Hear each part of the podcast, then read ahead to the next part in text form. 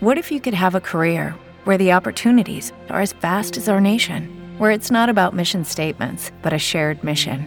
At U.S. Customs and Border Protection, we go beyond to protect more than borders from ship to shore, air to ground, cities to local communities. CBP agents and officers are keeping people safe.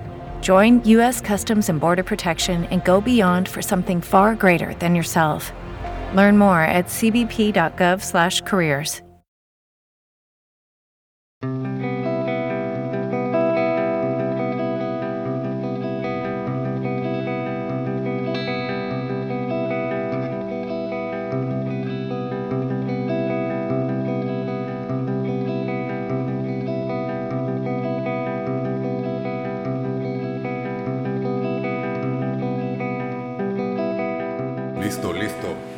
empezando el episodio número 10. El número 10, el décimo. El tema de hoy será la política. Un, tema, un tema muy aclamado por mí. Eh, sarcasmo. Eh, es el único tema que yo no quería hablar, pero igual estoy abierto gracias a la espiritualidad que tengo. estoy abierto a los a la plática y estoy emocionado. eh, parece que no, pero sí estoy emocionado porque estoy intrigado qué es lo que va a pasar. Ujú, ujú. Yo no, eh, como te dije así en, en mensaje, yo no vengo aquí a discutir ni pelear nada. O sea, yo es nomás compartir mi opinión. Igual, pues ya le has dicho, igual lo puedo, no, no sé, a lo mejor expandir un poco. Pero sí, o sea, estoy, no me agrada el tema, pero estoy emocionado por la dinámica que se puede generar. Está bien, con eso, con eso tenemos. De hecho, sí es un tema, para mí es muy importante, ¿no? Quizás Sí. en, en los pasados ep- episodios creo que he he dado ahí algunos atisbos, ¿no? Sí, de, sí. de que pues, este tema o una parte de lo- del gran tema que es la política, ¿no? Sí, claro. es importante para mí. Entonces, eh, pues yo sí considero que es un tema prioritario, fundamental, como muchos otros de los temas densos que hemos estado hablando, Sí, pero hay gente a la que no le importa, hay gente a la que lo rechaza, lo vimos con lo de las tribus urbanas, ¿no? Ser anarquista, que esto y que el otro. claro. Este, igual, ¿no? O sea, venimos del último episodio que es la espiritualidad. Entonces, pues, son como temas quizás muy lejanos uno de otro. Pero, pues bueno, es lo que salió en, en nuestra Sí, tómbola. sí. Por eso, bueno. o sea, por eso me, me gusta la dinámica que estamos haciendo, porque es al azar. O sea, vamos, tenemos una idea de los temas que hay, ¿no? En la tómbola. Pero pues no sabemos cuál va a tocar. Ajá, ajá. Y tocó este, está bien, te digo, está bien, tengo mis opiniones, pero te digo, me, me- estoy abierto a la experiencia de qué es lo que va a pasar y pues yo no vengo a pelear ni nada. Es- es Sí, claro, pues no, no, no, no, esa no es la idea. Y por ejemplo, yo creo que fue muy parecido para mí respecto a lo que hablamos en el episodio anterior de, de que hay un desarrollo, ¿no? Y cómo tú al inicio ni siquiera crees en, Sí, en sí, sí. la espiritualidad y Sí. tachas de tonterías y las rechazas, lo reduces, lo minimizas. Y bueno, pasa algo, ¿no? Que te hace cambiar y ya estás del otro lado. Ahora ya, ya empiezas a hacer cosas espirituales. Lo mismo me pasó a mí con la política. ¿no? De, de sí ser, no anarquista, pero sí apolítico. Es decir, no me interesa la política para nada. Pinches rateros, etc. Ajá. Que esto y que el otro, ¿no? Pero fíjate, o sea, a mí nunca me ha interesado la, no me interesa la política, ¿no? Igual, ahorita lo menciono, lo vuelvo a mencionar. Pero nunca he sido, nunca me he considerado anarquista. Ujú. O sea, tampoco, o sea, no es ni uno ni me voy al extremo tampoco. O sea, Exacto. porque también a mí la anarquía se me hace una ideología, pues que no, no- a mí no me, no me llena y aparte que no la veo lógica, no, para mí, yo no soy compatible con eso. Claro. Sí, pues si no hay clic, pues no, No. ¿verdad? Pues no. Entonces, pues sí. Sí, fíjate, por ejemplo, quizás tendríamos que partir de lo que es la política, ¿no? Pero antes de eso quisiera hacer una, una intervención en la cual es cómo yo conocí lo que era el término política o político, Sí. más bien, ¿no?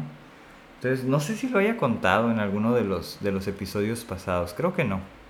Pero bueno, pues yo viví, crecí en un Infonavit, en un fraccionamiento, pues no son fraccionamientos como los de ahora, puerta cerrada, Sí. Infonavit, ¿no? De interés social, Sí. pero bueno, era de los ochentas.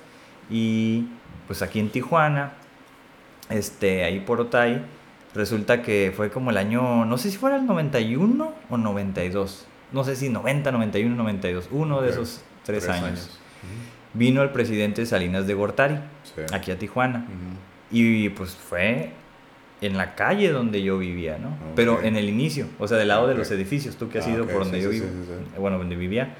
Ahí pusieron la tarima y todo eso, los soldados arriba de los edificios de cuatro pisos, pero yo vivía en casa, ¿no? O sea, a dos cuadras. Sí, dos cuadras. Entonces, este, unos amigos vivían como a tres casas de donde estaba el, el escenario, ¿no? Y pues, vente, súbete, y ahí estábamos arriba como del cancel. Sí. Y no, pues ya, no me acuerdo qué dijo ese güey, pinche ratero asqueroso, ¿no? O sea, cómo pasó a ser, ¿no? De ser el presidente, alguien a quien le exigía, exigía respeto y todos le aplaudían y que no sé qué. Pero me acuerdo que había gente a la que ya lo estaba abuchando. ¿No? Y, y no sé qué, Sí, y sí, sí. "Ingas a tu madre, y no sé qué. sea, estaba, sí, yo. ¿qué es esto? O sea, era algo nuevo para mí, yo Ah, no sabía, ¿no? Ah, Entonces, los soldados arriba y pues todos cuidando y que esto y que el otro. Me acuerdo que donaron botes de la basura y en ese tiempo era que solidaridad. Ah, sí, sí me acuerdo. Sol- y me acuerdo Que una canción y Simón, todo, ¿no? exactamente, esa sí. canción. Y bueno, pues ahí dio su discurso, que no recuerdo nada. Pero sí llamó mi atención de que dije, ah, ese es el presidente vino. Y entonces, pues yo creo que son pocas las personas que han tenido acceso a un- a- al presidente, ¿no? Sí. Entonces es como el manda más, de cierta forma. Y esa fue como mi, mi aproximación a lo que es la política. Fue tu introducción. Simón, pero o sea, no sabía nada de Sí, eso. sí, sí, sí. Pasaron mucho tiempo en lo que yo pudiera entender qué era, ¿no? Pero bueno, pasaron dos años de eso y terminó siendo pues el ratero más Sí. asqueroso en la historia de México. Sí, sí, sí. Y hasta ahí. Y luego en el 93, ¿no? Cuando mataron a Colosio aquí en Ah, Tijuana. Simón, eso, o sea, previo todavía, sí es cierto. O sea, 92, 93 sucede eso. Eh, Y lo del 94, fue en el 94. fue en el 93, creo, ¿no? Porque en el 94 fueron las elecciones. No, fue en el 94, porque ya era como justo ahí, ¿no? 94, 93, uno de esos dos años fue. Simón, sí, sí, sí. Allá en Lomas Taurinas. Ándale. Entonces, bueno, pues sí que tenemos nuestros lado oscuro, ¿no? De- con esa situación a nivel nacional Eh. aquí en Tijuana. Pero bueno, entonces esa fue como mi propia intervención. Y yo me acuerdo que de morro sí tenía sueños de ser presidente. Mm, Pero era común, porque me acuerdo que hablaba con los demás compañeros de la escuela y sí, era como una de las aspiraciones y sueños, literal, ser presidente. Así como para otros es ser médico, ser profesor. Sí. Había muchos, incluso mujeres, Fíjate que mm, a mí nunca me llamó la atención ni de niño. ¿no? Yo lo que, lo que yo siempre me visualicé como, y siempre me llamó la atención, es como que ya lo hemos dicho aquí, es, eh, no sé, ser algo como relacionado con el cosmos. No tanto astronauta, nunca me llamó la atención, Mm. porque ya lo comenté en la de los miedos, la película de Ajá. Gravity, que ahí vi reflejado el, el miedo que yo siempre tenido de niño, ¿no? Pero era así como que más alguno a lo mejor científico, estar viendo, como un astrofísico o algo así, era Ujú. más que nada lo que yo me imaginaba. Astrónomo, ajá, Simón. Astrónomo también, ¿no? Entonces vi que, órale, eso siempre me llamó la atención. Era lo que yo me visualizaba como de niño, ¿no? Y luego a lo mejor fui creciendo a lo mejor como programador, así como que de, de juegos, algo así digital. Fue, pues ya eso fue ya más grande, pero de niño, si tú me preguntas qué es lo que quería hacer de niño, es lo que yo me acuerdo, sí, de niño, así de chico, no sé, 5 o 6 años. Es lo que me acuerdo que yo quería hacer. Pero Mm. Político nunca. No, no, pues no. Nunca, nunca hasta la fecha se va a Claro. se va a es muy se- lejano, muy sí, se, lejano. va, se me ha Sí. ocurrido ser, ¿no? No, yo no me considero ni político ni que quiera ser político, ¿no? Eh, Este, por eso decía, presidente, ¿no? O sea, sí, como- sí. Es una fantasía como tienes de que mucho subir niño. escalones, ¿no? Me imagino, para llegar ahí, porque no puedes de- dar el brinco directo, ¿no? Me imagino. Creo que eso es lo que vamos a discutir en, Ah, en todo este episodio, ¿no? perfecto. Eh, me gusta, te digo, la idea.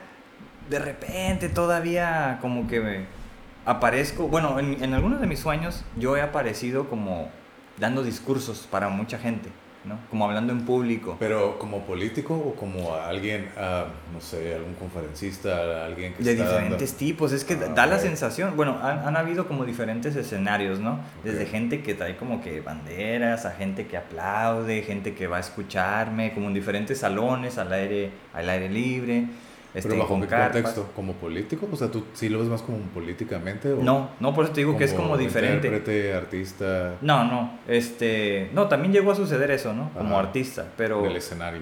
Ajá, pero no, lo que pasa es que ha sido como... Mi interpretación es que la gente iba a escuchar lo que yo tenía que decir. Mm, Y de cierta forma, quizás a través de este podcast, es algo que, estoy como...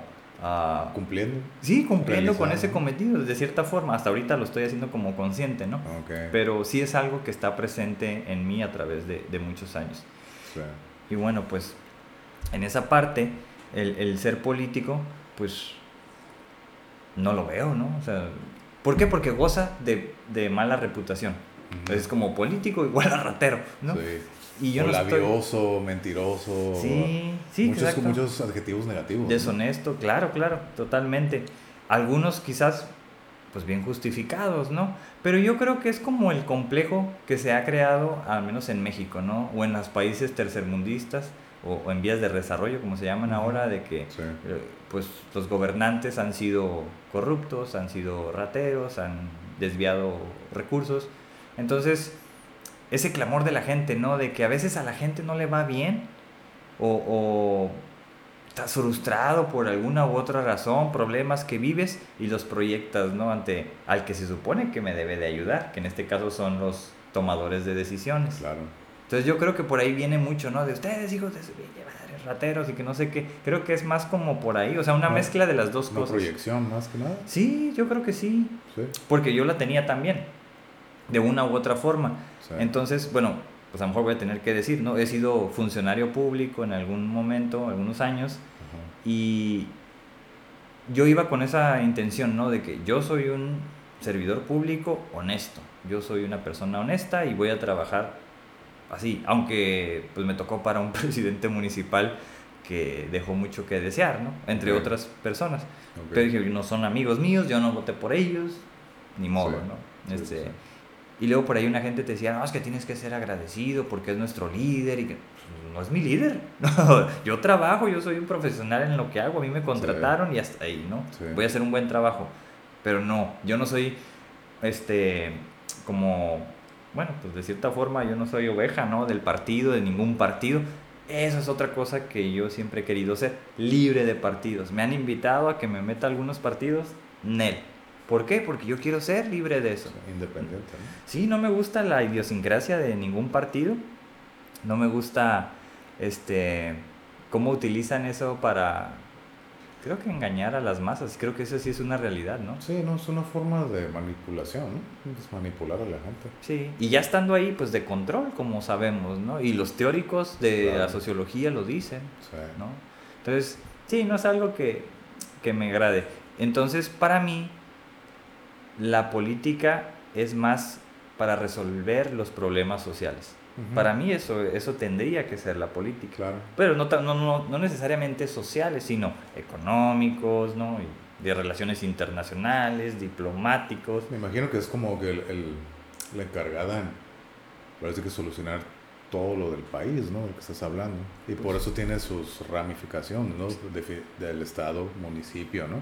Pero imagínate, pues un gobierno federal para controlar todo, pues está difícil, ¿no? Por eso tienes que Exacto. pues, un montón de ciudades, estados, personas, entonces tiene que haber uno, ¿no? La- al, arriba de la pirámide, por así decirlo, que va a ser el que va a controlar, entre comillas, todo, ¿no? Entonces Claro. sí, es- sí está complejo, Sí. complicado. Y eso son las reglas del juego actual, ¿no? Pero si nos vamos al pasado, este, por ejemplo, no sé, tenemos que vernos como qué tipo de sociedad somos, ¿no? Si ya sea actual, sociedad moderna, sociedades del conocimiento, sociedad globalizada. Ahorita, ¿no? Esos son como Sí. conceptos posmodernos, ¿no? De Claro. 1950 para acá. Pero si nos vamos mil años atrás, pues sociedades feudales, ¿no? Claro. Ni siquiera eran mercantiles todavía, eran esclavizados, este, eran reinados, ¿no? Y todo este tipo de, de gobierno, autoritario principalmente, es decir, el líder en este caso, ¿no? Claro. Estamos hablando ya de monarquías y de ese tipo de, de gobiernos. Hasta cierto punto eran dictaduras también, ¿no? Sí, ¿no? O sea, cuando ves las historias, yo creo por eso querían invadir, ¿no? Porque Claro. por eso como la canción de Sepultura, ¿no? De- todas las guerras eran por territorio. Claro. Y, y sí, o sea, invadir porque por recursos quizás, ¿no? Por algo que él Eh, tiene y que yo no. Exactamente, creo que ese, era la- ese es el objetivo principal de las guerras en aquel entonces, ¿no? Pues sea, yo creo que todavía. Sí, yo necesito sobrevivir, pues ahí hay, vamos a pelear por algo y a quitárselo, ¿no? y a pelear. pues. Exacto, ¿no? De ahí que, que viene este concepto de la seguridad nacional o la amenazas a la seguridad nacional, es decir, ya estás entrando en mi territorio y estás eh, queriendo invadir mi soberanía, mi libertad. Ya se considera como pues, una amenaza, ¿no? Como Ajá, Es una amenaza, entonces ya voy a atacar. Más Exacto. bien defender, entre comillas, es una defensa atacando, ¿no? Cuando se, bueno, Pero se imagínate, inventa. o sea, en esos tiempos donde los, los reinados o, no sé, monarquías tenían sus castillos Sí. y eran fortalezas, ¿no? Por Sí, eso los tenían arriba de la cima sí, sí, sí. y algunos este, que pudieron vencer esas fortalezas, pues eran como lo suficientemente hábiles que cavaban por abajo, ¿no? Y entraban por acá abajo de todas las... Más las- estratégicos, ¿no? Sí, exacto, o sea, está increíble eso, ¿no? Pero bueno, estamos hablando como de la Edad Media. Todavía si nos vamos más al pasado, en tiempo de las tribus. Pues yo creo que ahí viene esto de que las feministas hablan del patriarcado, ¿no? Eh. Porque sí había el jefe de la tribu, Eh. o puede ser el, el- el patriarca, Sí. ¿no? O sea, Pero era alguien sabio, alguien, Eh. alguien honesto, alguien en quien podías confiar, alguien que generaba confianza. Yo creo que se vivía de cierta forma más en paz en aquellos tiempos, ¿no? Como dicen las, pues las bibliografías de los indios americanos. ¿no? Pero aparte, o sea, siento que la vida era más simple y cruda a la vez. O sea, Sí. era, era, era difícil en el aspecto de estar, más, era más que nada sobrevivir que Ujú. vivir, ¿no? Pero era más simple porque había menos cosas, pues. Exacto. O sea, menos que pelear, menos que alegar, menos reglas, menos leyes. Eh, en, ese, en ese sentido me refiero a más simple, ¿no? Sí, sea, de acuerdo, de acuerdo. Y sí, por ejemplo, en esas tribus ah, norteamericanas que sí se valoraba más como que el respeto, el conocimiento. Creo que sí, no, no sé cuál era el proceso, si se elegía o era como heredado, no sé. Ujú. Pero creo que se vivía mejor. Eh, Obviamente tenían su violencia, y, pero creo que a lo que yo tengo entendido, ese tipo de tribus eran como más defender, ata- at- atacaban, Ujú. más bien se defendían, pero no eran tan agresivos, ¿no? Ujú, a lo que yo tengo entendido. Sí. Pero, pero sí, eso es por la, por la sencillez de la vida de antes, ¿no? Sí, pues Entonces, estaban eh, muy... Ahora sí que ellos eran, siguen siendo, ¿no? Seres totalmente espirituales, ¿no? Como muy apegados a la, la tierra, ¿no? Y- Sí. Y, que nosotros estamos de paso. Entonces, adorar a, a la madre tierra que te provee todo. Sí. Entonces, pues sí, sí, se vivía más en sintonía, ¿no? Con, Sí. con la naturaleza. Más y eso, espiritual, si así se quiere ver. ¿no? yo creo que sí, ¿no? De ahí viene como todas estas tradiciones que, bueno, a lo mejor se han ido perdiendo, ¿no? Pero, pero si tú, bueno, y ahorita a lo mejor estoy divagando un poco, ¿no? Pero si entras a una reserva, pues sí Ajá. sientes como que diferente, ¿no? Por ejemplo, Sí, es, es- sí es diferente. ¿verdad que sí? O sea, es Sí, otro sí. show ahí. Sí, se siente una Sí. vibra diferente. Entonces, no sé a qué se deba, pero no sé si es porque es algo desconocido o, o pre- preconcepciones que ya tienes como para entrar ahí. Sí. Pero bueno, eh, a lo que voy con esto es que la sociedad, pues, ha ido evolucionando, ha ido diversificando, ¿no? Conforme hay más tecnología en todos estos miles de años, ¿no? Entonces, yo creo que esas formas de, de orden social de la tribu, pues es lo que eh, se puede considerar política, ¿no? Porque al final eh, alguien tomaba las decisiones para bien del grupo, en este Sí. caso, de la manada, Sí. o, o ya de la, de la sociedad que se tenga en ese tiempo. ¿no? Pero aparte, aparte de la simpleza de la vida de antes, a pesar de lo crudo que era, por lo mismo de que no había tanto, entonces era más fácil. O sea, la gente no tenía muchas opciones. Entonces, pues sí, esto es lo que es y hay. Y pues te apegas a lo que hay y lo que va a ser mejor para ti, ¿no? Por eso pusimos a este güey ahí en el poder, ¿no? Sí, sí, sí. Ahorita no. Ahorita eso ya no aplicaría. Incluso no sé si se podría aplicar. Porque ya ahorita ya hay muchas cosas, mucha información, la gente ya tiene acceso a la información. Es como dije la el capítulo anterior, ¿no? Ahorita en un mundo de información, ser ignorante es un lujo, ¿no? La verdad.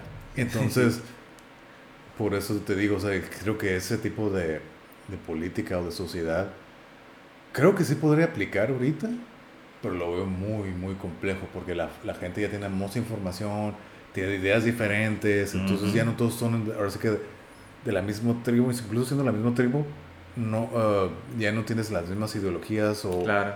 Ay, ¿sabes que Como lo hemos dicho en las tribus urbanas, en las mismas tribus urbanas.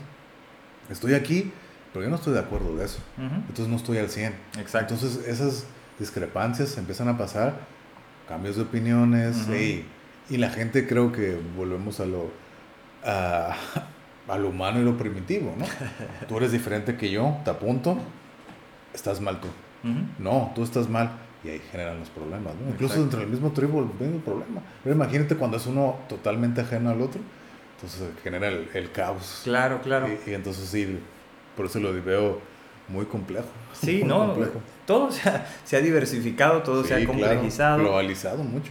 También, ¿no? O sea, pero lo primero que se globalizó, ¿qué fue?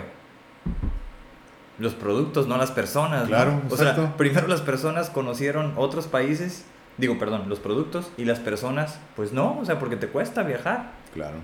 Pero sí hay exportación de productos, ¿no? Sí, y muy básico. Nos hace mandar a lo que tú ir. Exactamente, entonces de ahí donde dicen que hay una falacia de esta sociedad globalizada, que no existe la globalización, Mm. existe la mercantilización de los productos en- a nivel mundial, ¿no? O le Sí. llaman mundialización también. Mm, Entonces, bueno, por ahí, en ese nivel estamos ahorita, yo creo, pero, pero no me quiero ir todavía a ese tema. Me, gusta la, la idea de pensar que, que hay como un futuro mejor, pero todo esta que he estado mencionando ahorita, toda esta situación de desarrollo de las comunidades, de, las, de lo que ahora es una sociedad, pues yo creo que va exigiendo nuevas tomas de decisiones, ¿no? O sea, nuevas soluciones. sí. Entonces, como vimos ah, en anteriores episodios, que de 1950 para acá, todo se vino, todo se diversificó, ¿no? En Sí. términos de, incluso de espiritualidad, de tribus urbanas, de Y expresiones. Y ha evolucionado muy rápido, ¿no? Demasiado, yo creo así a un ritmo frenético, ¿no? Sí. Pero para que ello haya sucedido, pues yo creo que ese es el espíritu humano. Es decir, hay tendencias en las mentes de las personas para que se comporten de esa manera tan distante y diversa de lo que es socialmente aceptado, ¿no? Por eso hay muchas minorías y grupos este, que ahora se les llaman vulnerables o más actualizado, prioritarios. Estamos hablando que alguien prioritario es personas que no que tienen vulnerados sus derechos humanos y que por eso necesitan una intervención como urgente para que ellos tengan como un mínimo de, de desarrollo social, un mínimo de bienestar, ¿no? Ok. Y yo creo que dista mucho todo eso de, de que sea proveído por un gobierno, al menos en nuestro caso, porque hay otros países, como tú bien sabes, donde está el famoso welfare, ¿no? Sí. Que es yo gobierno te doy, no sé, el desempleo y te alcanza para vivir, porque a lo mejor también eres acreedor a, a que te rento un espacio muy barato. Entonces ya yo gobierno te estoy dando el housing o un techo o un hogar y también alimentación. Sí. Es por ejemplo, en Estados Unidos los homeless traen teléfono, aquí un homeless no trae teléfono y aquí trae es, son broncas diferentes. Entonces en, en México Pero por lo no alcanzan a eso. por lo general los homeless en Estados Unidos, por lo general son veteranos de la guerra, ¿no? Entonces- Pues no necesariamente, pero sí, los hay, ¿no? Sí hay ajá, muchos. Muchos, muchos Sí. son, ¿no? Entonces igual, sí, como casos de drogadicción y demás, ¿no? Y como veteranos, entonces en, Estados Unidos, un país bélico, pues se les venera y se les da valor a esas personas, ¿no? Claro. Entonces les dan muchos beneficios, ayudas, descuentos y demás, que irónicamente, pues quedaron así por servir a su país, ¿no? Sí, Entonces, siento que ese tipo, por ejemplo, de los homeless que trabajando ahí en San Diego me tocó ver bastantes y conocer Uh, a sí. muchos. Entonces, verlo me, se me hace chistoso y, y gacho de cómo ellos creen, se van con la ilusión de que, oh, mira, yo estoy sirviendo al país. Pero en realidad el país, pues, pues es un número más, no es una persona más. Y pues les dan el servicio y todo como para que no se sientan mal, ¿no? Pero, pero sí, creer, ellos creer que están haciendo algo bien por su país, eso es lo que digo. Es como ya tú verlo desde una perspectiva afuera, ¿no? Que claro. estás en- ellos están ensimismados en su burbuja, en su mundo y todo, ¿no? Ya cuando lo ves desde afuera, después, oye, pues Sí, claro. no estás... Pues uno bien". como desde la seguridad, ¿no? un poco más lejano, más Ajá, libre, ¿no? sí. más consciente quizás. Y esas personas pues fueron adoctrinados, para ello. Exactamente. ¿no? Entonces, esa es la situación. Digo, que te la crees, te adoctrinan, te dicen que el terrorismo es el enemigo y pues tú haces lo que te dicen porque confías en eso. Sí.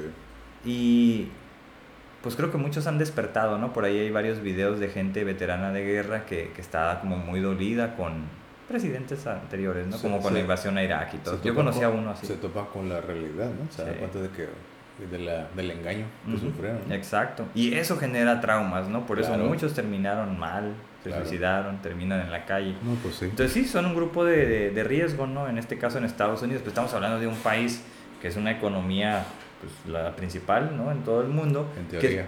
Ajá, en teoría, que se puede dar ese gusto o, o ese lujo, no sé si lo quieran ver así, de, de darles alojamiento y este, comida o lo, lo del desempleo a algunos. No sé si cabe en ellos, la verdad no estoy familiarizado. Pero lo que quiero compararlo es como en México, aquí no hay nada. Aquí no hay nada, ¿no? O sea, si tú no, no estudias, si tú no trabajas, nadie te va a dar nada.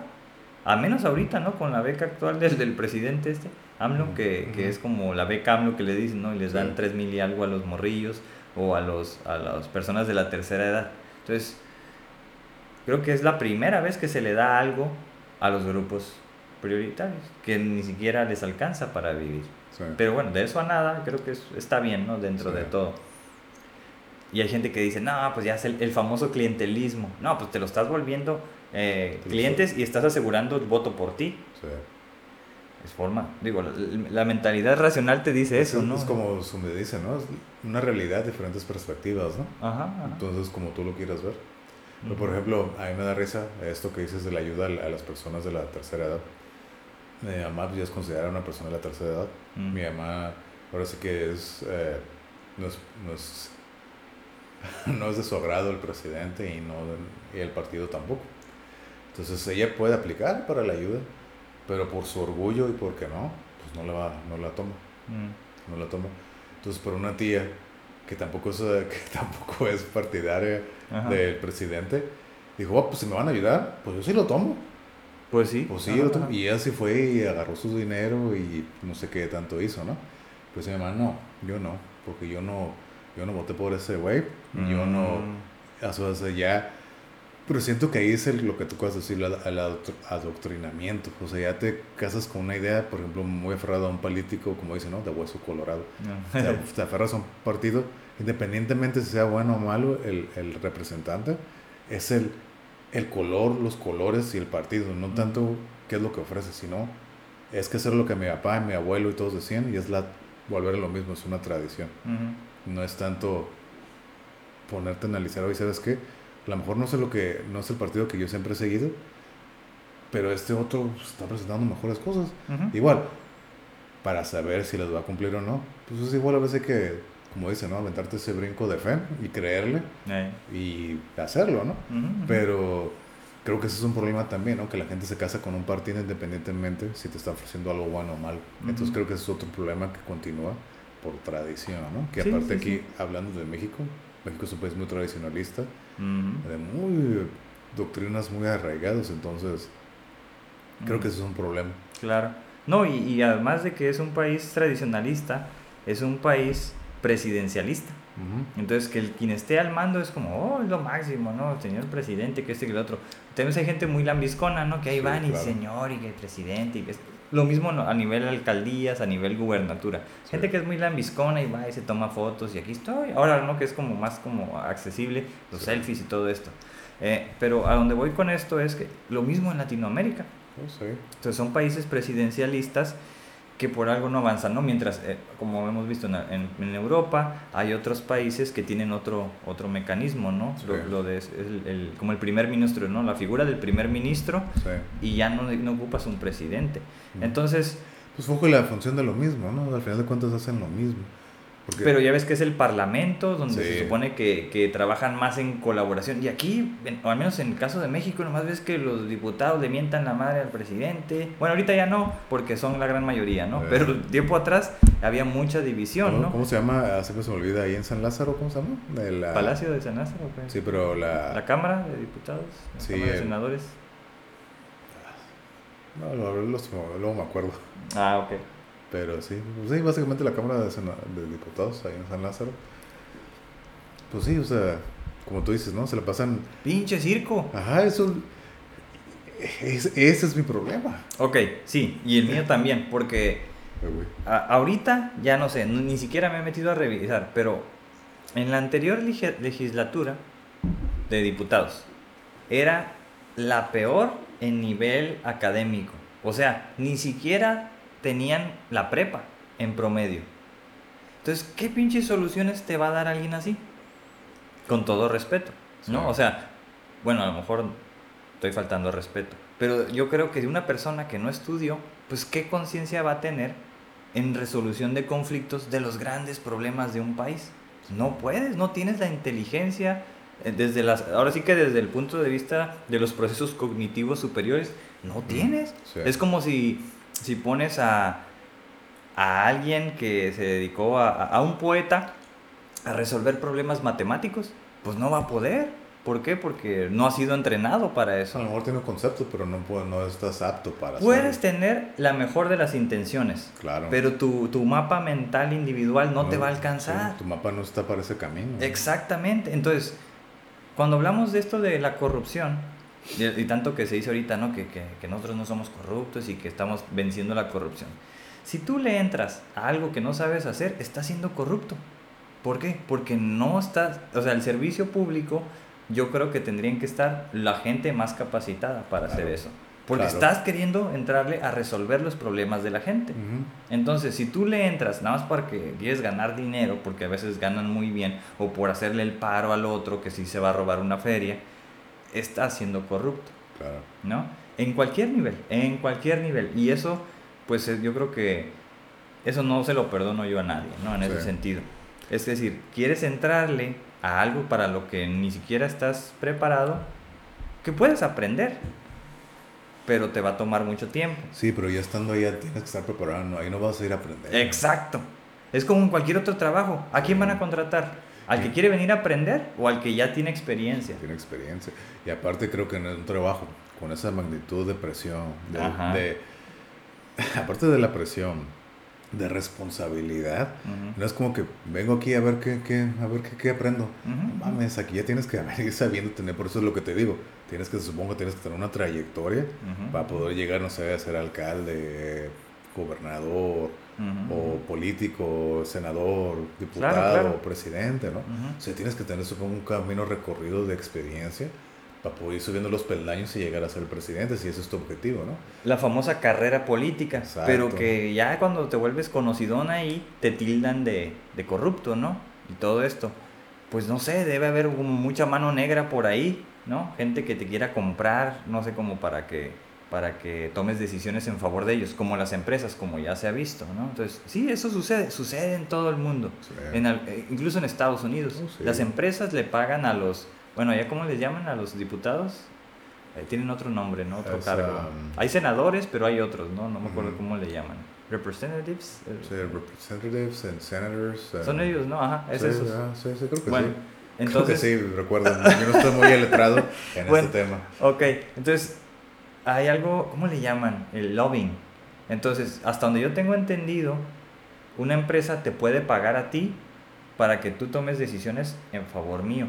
No sé claro. si eso entra en corrupción, la verdad no lo sé, pero es como un servicio que se paga, ¿no? Si tú quieres como empresa incidir, pues, pues tienes que pagarle a estos como para que voten en tu favor. Sí, no sí. sé si eso es corrupción o no, porque eh, creo que es algo que existe y de ahí venía ese concepto del lobbying, ¿no? En, en los países desarrollados. Mm, Entonces acá en México es como, pinche rata, tú no puedes, no, te tildan de, de rata. Entonces yo no sé ahí si... Aquí en México creo que no se puede. Creo que no puedes tú como ser parte de como el apoyar a el las sector empresas. privado, eh, o sea, por ejemplo, que el se- sector privado, no sé, te da una feria para que tú modifiques las leyes a su favor. ¿A eso es a lo que te refieres, así? Es que eso es el concepto del lobbying. ¿Cómo se llama eso en español? Este... Bueno, no sé, no, no recuerdo cómo se llama el, el concepto acá. El cabildeo le llaman. Ah, ok, ok. Entonces, pero a donde voy también con esto es que, pues no sé, estamos viviendo en un mundo como muy complejo y globalizado, donde la gente también, si te fijas, está como frustrada y critica mucho el capitalismo y todo esto, que si, que si no es correcto, que si es inmoral y toda esta situación, ¿no? Ahora, en el mundo en el que estamos, las empresas son parte del desarrollo social, ¿no? No necesariamente el gobierno. No, Yo creo que las empresas exacto. también generan mayor bienestar que el gobierno, porque te están dando empleo, Claro. ¿no? Entonces, de repente muchas de estas políticas es tú, sí, este, ¿cómo le llaman? Hazte Pepe Toño, invierte, hazte, Ajá. ¿cómo le llaman a los que hacen sus propias empresas? Emprendedores. Emprendedurismo, Simón. Y ya sabemos, Entrepreneurs, por favor. entrepreneurs, o sea, ajá, Simón, Simón, ¿no? Sí. Ajá. Y entonces, yo soy de esos, van a decir, ¿no? Y resulta que ya sabemos que la gran mayoría de las empresas nuevas fracasan. Los startups, ¿no? Sí. Entonces, ¿a qué se debe? ¿Quién sabe? No lo sé. Pero entonces es como un nivel de violencia, ¿no? Hago como que te apoyo, pero ya sé que vas a fracasar. Entonces, gástate tus propios ahorros. Como dice este, ah, se me olvidó el, el filósofo este norcoreano que dice que ahora te estás siendo emprendedor, tú crees que estás cumpliendo tu sueño, pero te estás como autosaboteando, ¿no? Y te estás... Pues cavando tu Sí. propia tumba, ¿no? Sí, sí, totalmente. Y yo creo que, que sí es una realidad esa, ¿no? Pero a lo mejor mi ideología es yo quiero ser emprendedor. Pero creo que si te- ya te vas por el lado del emprendimiento, creo que si fracasas, ok, el fracaso es inevitable en cualquier aspecto de la vida. Y tienes que saber que eso es inevitable.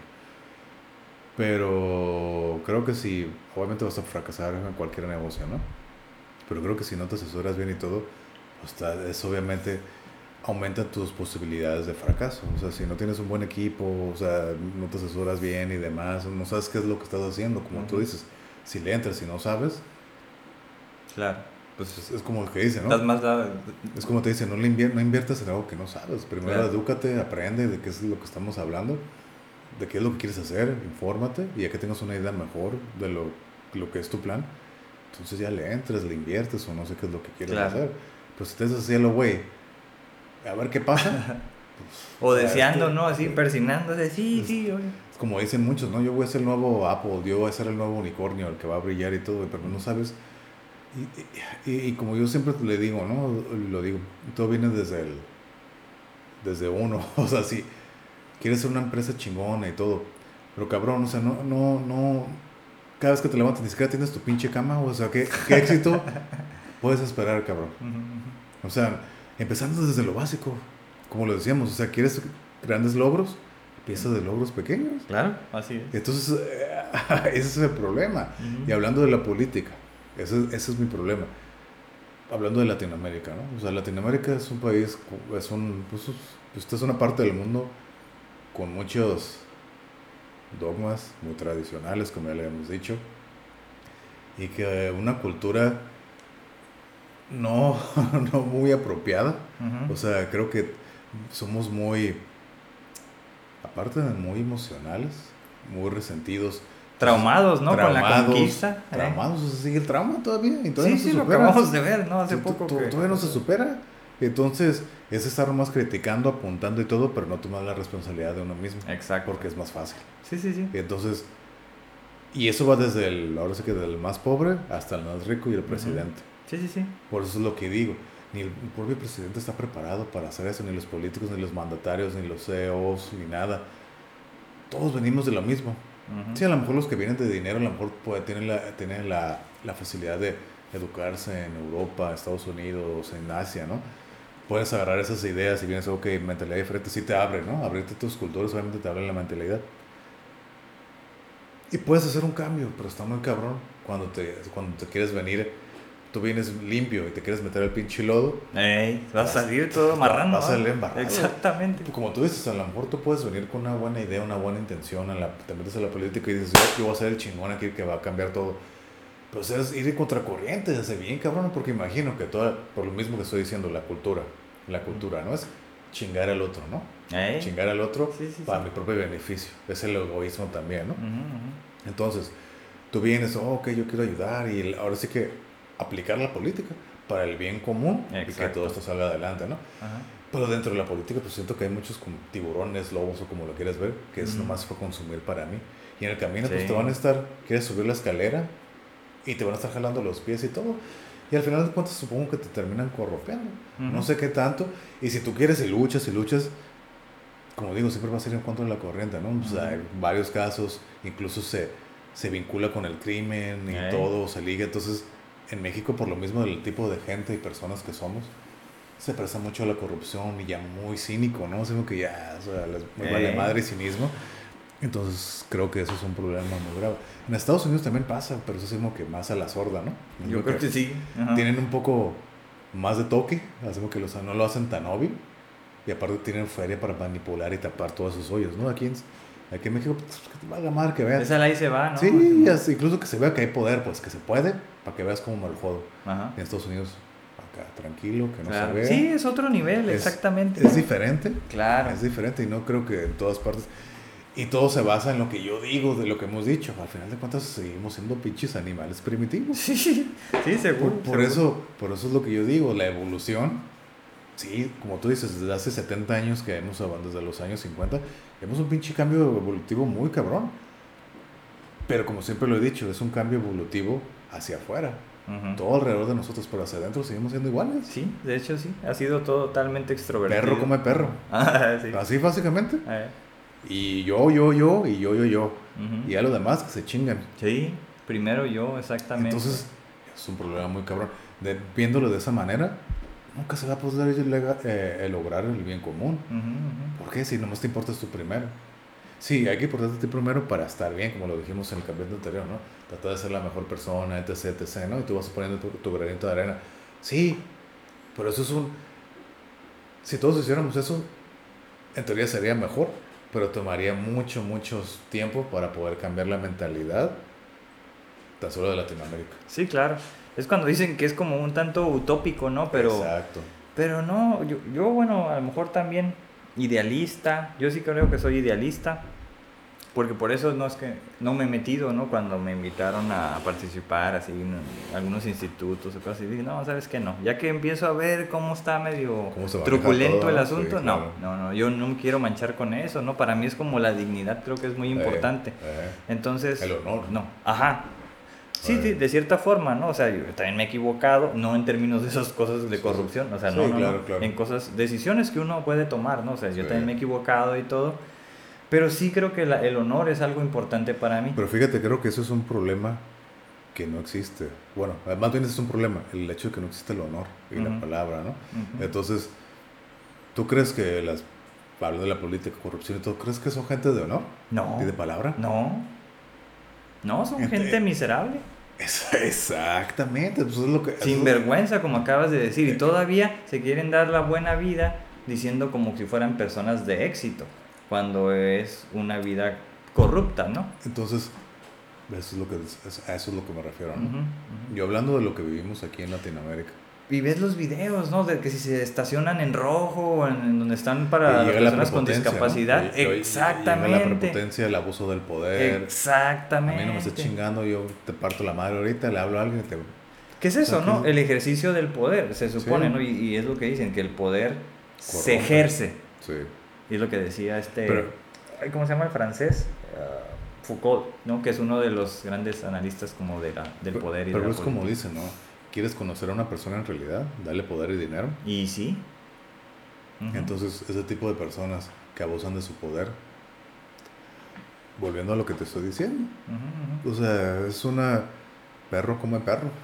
y yo tengo aquí Sí. poder, yo lo, yo lo voy a imponer sobre ti.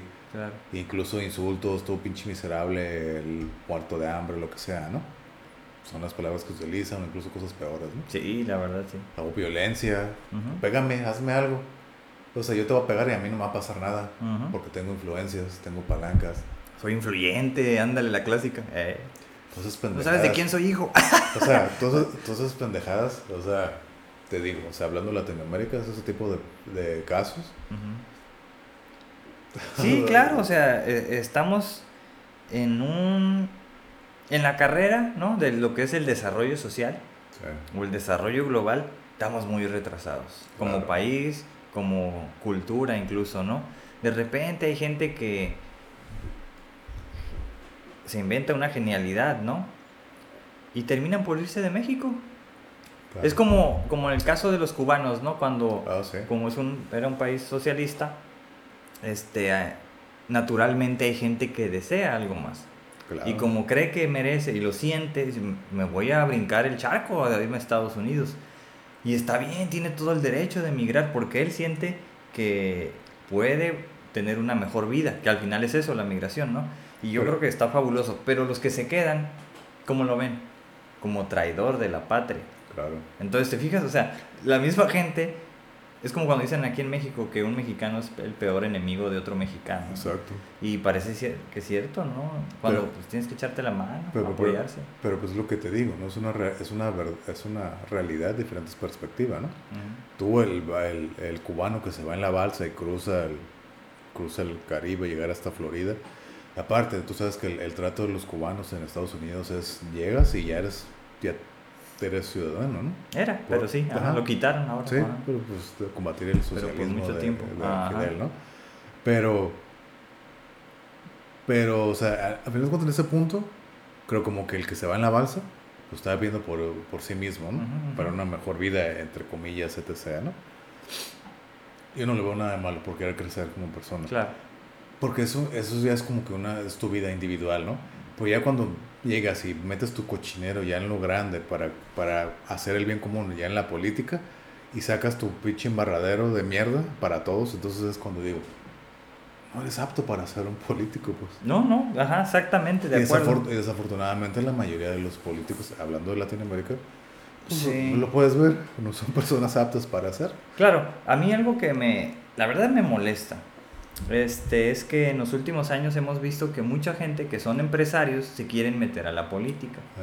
Entonces, lo mismo que tú dijiste, ¿no? Que te- tendrías que tener experiencia, como subir los escalones, ¿no? Para llegar a esos niveles del servicio público, como un servidor, ¿no? En este caso a la nación o, o- o lo que se quiera ver. Pero un empresario, pues es exitoso, tiene sus empleados, tiene sus empresas, tiene sus cuentas de banco, o sea, es productivo, está bien. Pero quererse meter a la política para resolver problemas sociales, no tienes ningún talento para eso. Porque los, lo que es de lo mercantil no es de lo social. A menos que seas el pinche mejor jefe, ¿no? Te tengas la mejor empresa socialmente responsable, les des los mejores beneficios a tus, a tus empleados, que no creo, ¿verdad? Entonces, o sea, entrarle acá a la política es como dijo el, el- este expresidente de Uruguay, ¿no? Un empresario que se mete a la política está invirtiendo, no está haciendo algo bueno. Sí, ese güey, o sea, ¿qué es eso que no paga impuestos el Sana Babich? o sea, es el colmo, ¿no? Es que, es que, bueno, en Estados Unidos yo sé que hay maneras, hay muchos loopholes, Ajá. como dicen, ¿no? Esos como huecos así que no, no tienen mucho sentido, pero hay muchos millonarios en Estados Unidos que no pagan impuestos, Porque saben, están las, re- las leyes, Ujú. pero las sabes leer y eh, ah, manejan, Claro. no, no manipulan, o sea, porque ya están ahí, pero saben leerlas, saben aprovecharlas y hacen que no paguen Eso es ser inteligente. Exacto. Pero también es ser sociópata. Ah, sí. O sea, me valen madre los demás, mi beneficio. Pero, por o de ejemplo, mis empresas, Pero, o de pero- mi pero en riqueza. este caso, si la ley te está diciendo, ahí está la escrita, pero yo busco la manera. Es que no es manipular. ¿De torcerla? De- ¿O- de- no de torcerla, o sea, ahí está. Los vacíos. Sí, los vacíos de, la, de las leyes y esos vacíos me benefician a mí, pues ahí están. Sí. Pero no es manipulación, porque Ya. ahí están, ahí están en la ley. Claro. Entonces, por eso muchos millonarios quedan millonarios. Eh, ¿cómo, se llama el, ¿Cómo se llama este güey? Jeff Bezos. Ese güey no paga nada de impuestos.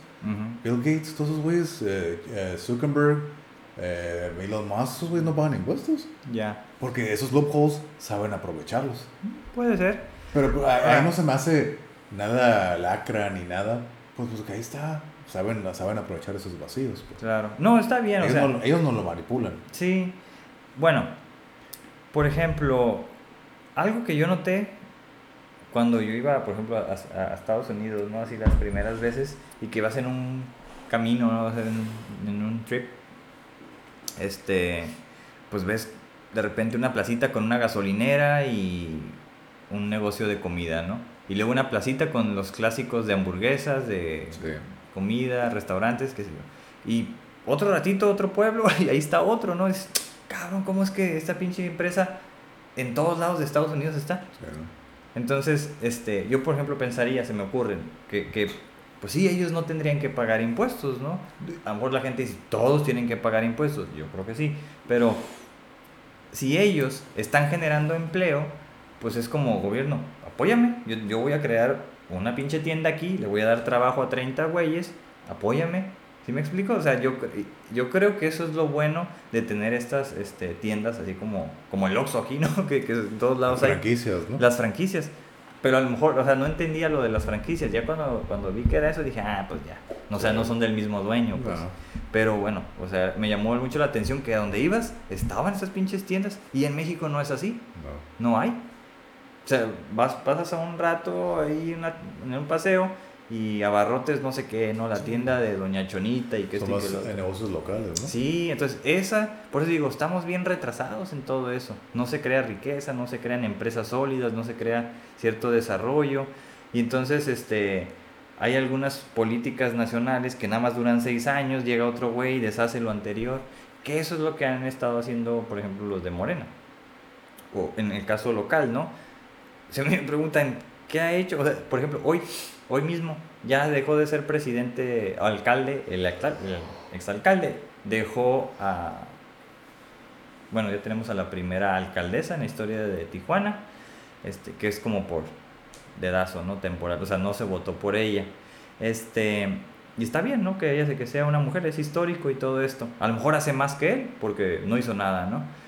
¿Cuál fue, por ejemplo, si me preguntan qué fue lo, lo único exitoso que han hecho? Quitar todo lo que estaba pintado de azul por pintarlo guinda. En donde me digas. Eso es lo único que han hecho bien. Bueno, se atraviesa la pandemia, sé que destruyeron muchos institutos, dejan de hacer actividades importantes, sé que ahorita hay institutos que ni están trabajando. Entonces, no, puedes, no puedes aspirar, o sea, el alcalde anterior, el que se acaba de ir hoy, no puedes aspirar a querer ser gobernador cuando no hiciste un buen trabajo aquí. O sea, es, es como demasiada ambición. Y es un empresario de, de- de alta quizás reputación a nivel local, de familia de, de empresarios. Entonces, lo que yo veía era que estaba haciendo campaña todo ese tiempo, pero no hacían nada. O sea, dice que el alcalde en tu colonia va y, y pavimenta ahí alguna colonia, ¿no? Pero eso es lo que se hace cada año. Hay un presupuesto para pavimentación. Claro. Nomás que lleguen las pinches lluvias, pinche pavimentación chafa, se Sí. va a volver a ir. Sí. ¿Por qué? Porque no solucionan el problema, es clientelar. Es decir, te estoy poniendo esto para que votes por mí. Claro. Pero en un pinche año va a estar bien fea la pinche calle otra Sí. vez. Así son las, el nivel de política que tenemos local, estatal y nacional.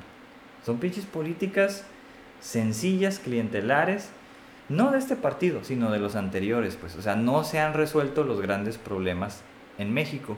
Entonces, como tú dijiste, algunos tienen la suerte de irse a estudiar a otros países o becados o lo que sea. Pero la gente que dice, ah, no, esos países lo están adoctrinando para que hagamos el trabajo sucio por ellos.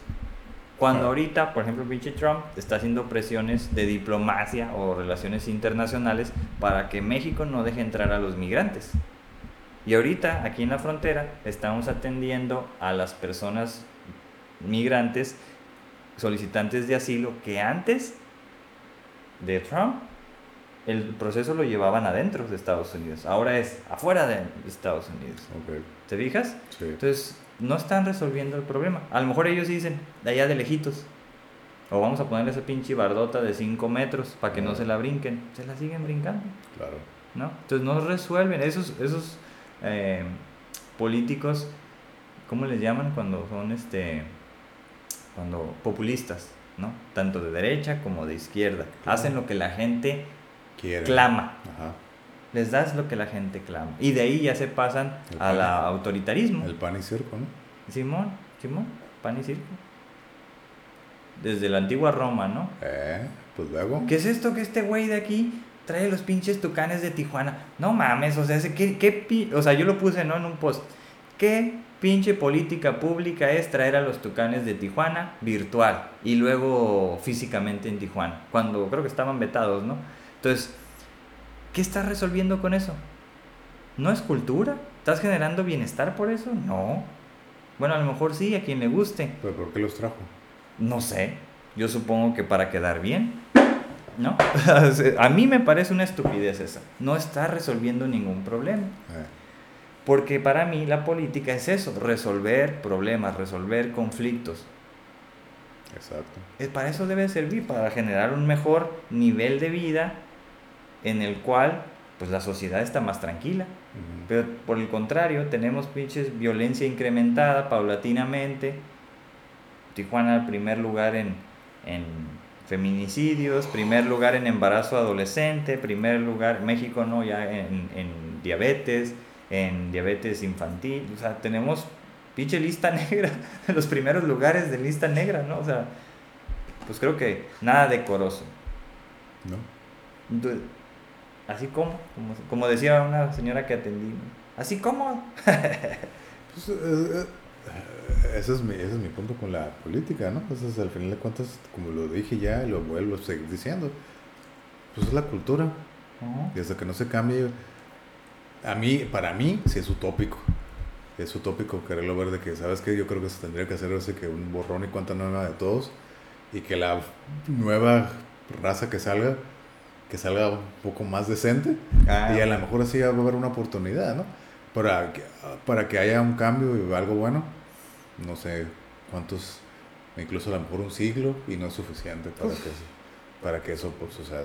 Sí, pues sí. Pero en ese siglo, las grandes potencias Oh, te, sí. te van a ir incrementando Pero, ventaja. pero es, es que es un problema cultural. Ese Ah, es el claro, problema. claro. Ese es el problema. Es un problema cultural y mental. Y más cuando se hace ya, sabes, a nivel sus- ciudad, estados, país, continente, hablando de la América Latina.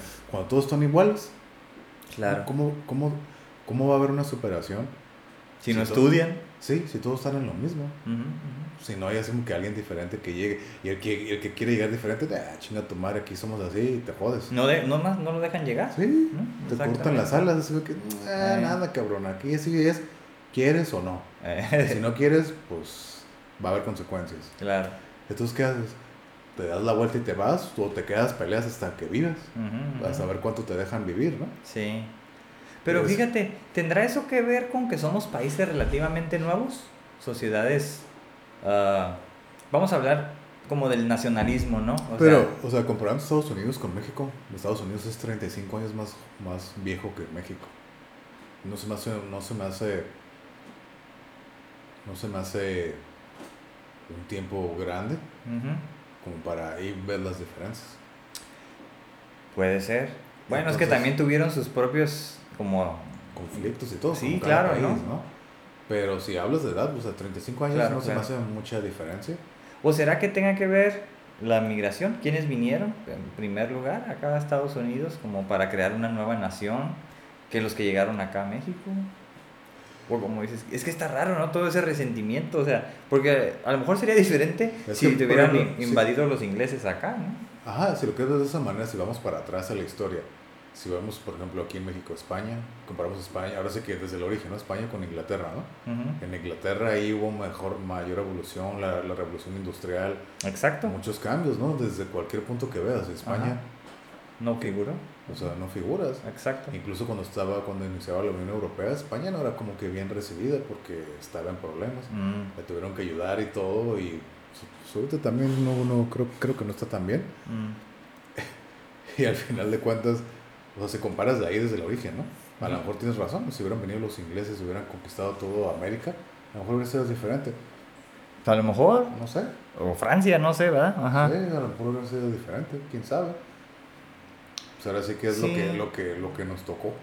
Mira, a- o sea, no, no sé cómo, cómo me puedan interpretar o cómo me puedan escuchar, pero si hablamos, por ejemplo, de, de Europa, pues son ciudades de miles de años, ¿no? O países La- con... el antiguo continente, ¿no? Exactamente. Entonces son sociedades con mayor respaldo cultural, quizás, con Claro. mayores conflictos, quizás, Claro. que pues a lo mejor por ahora están un tanto más unidos, aunque se han ido separando y se han creado nuevas naciones. Pero eso es como otra situación ya más económica, ¿no? Sí.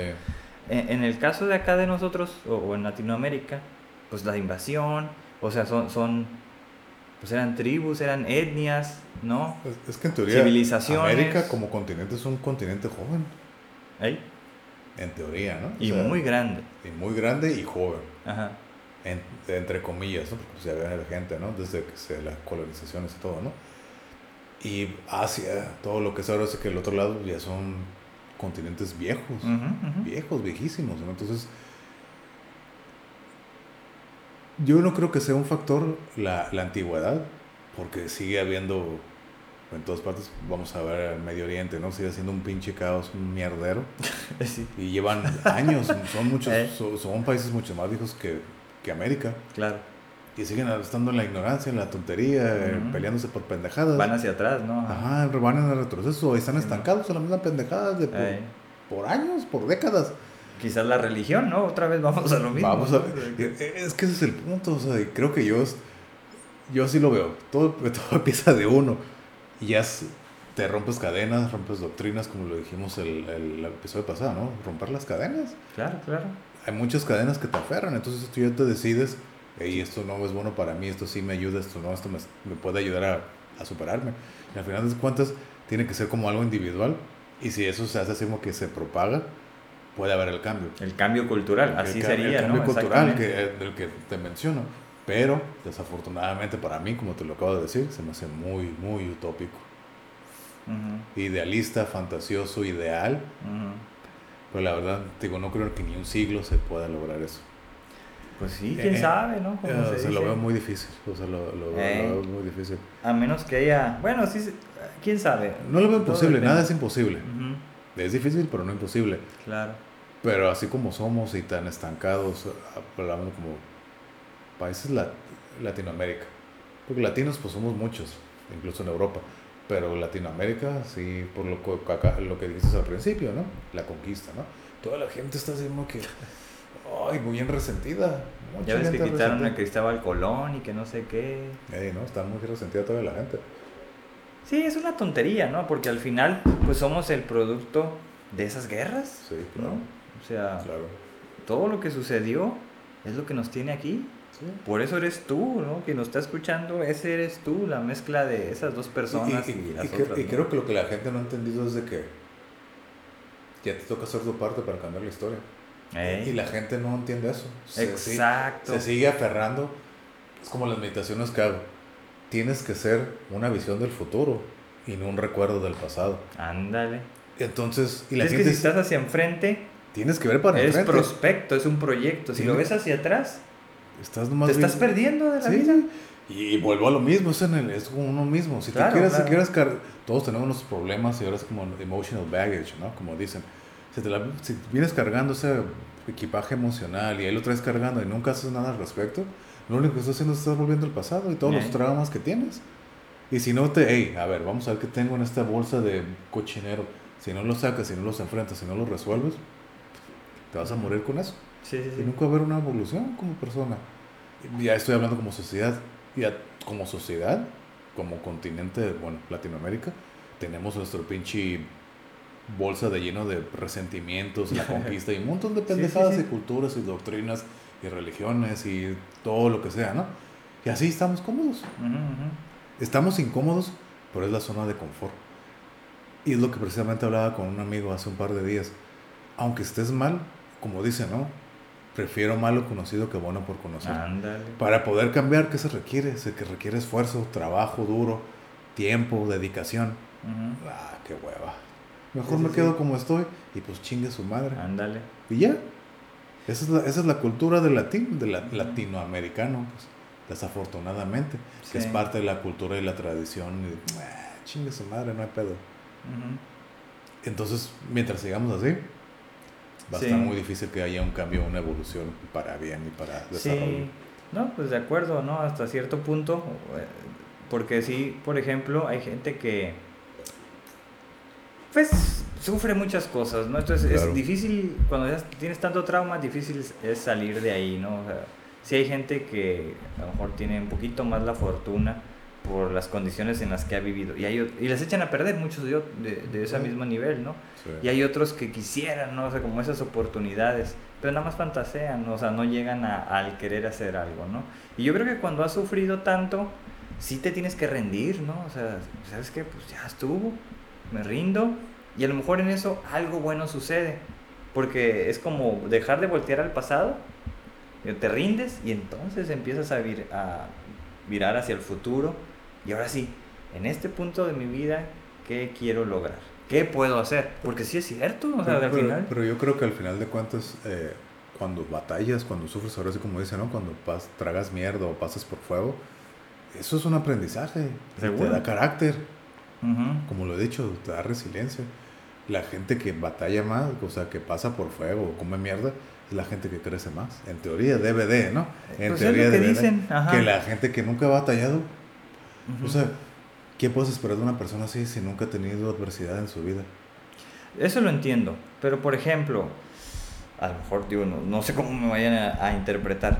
Cuando hay gente que ha vivido sin sufrir porque ha tenido una buena familia, Buen karma. ¿no? Buen karma, ¿no?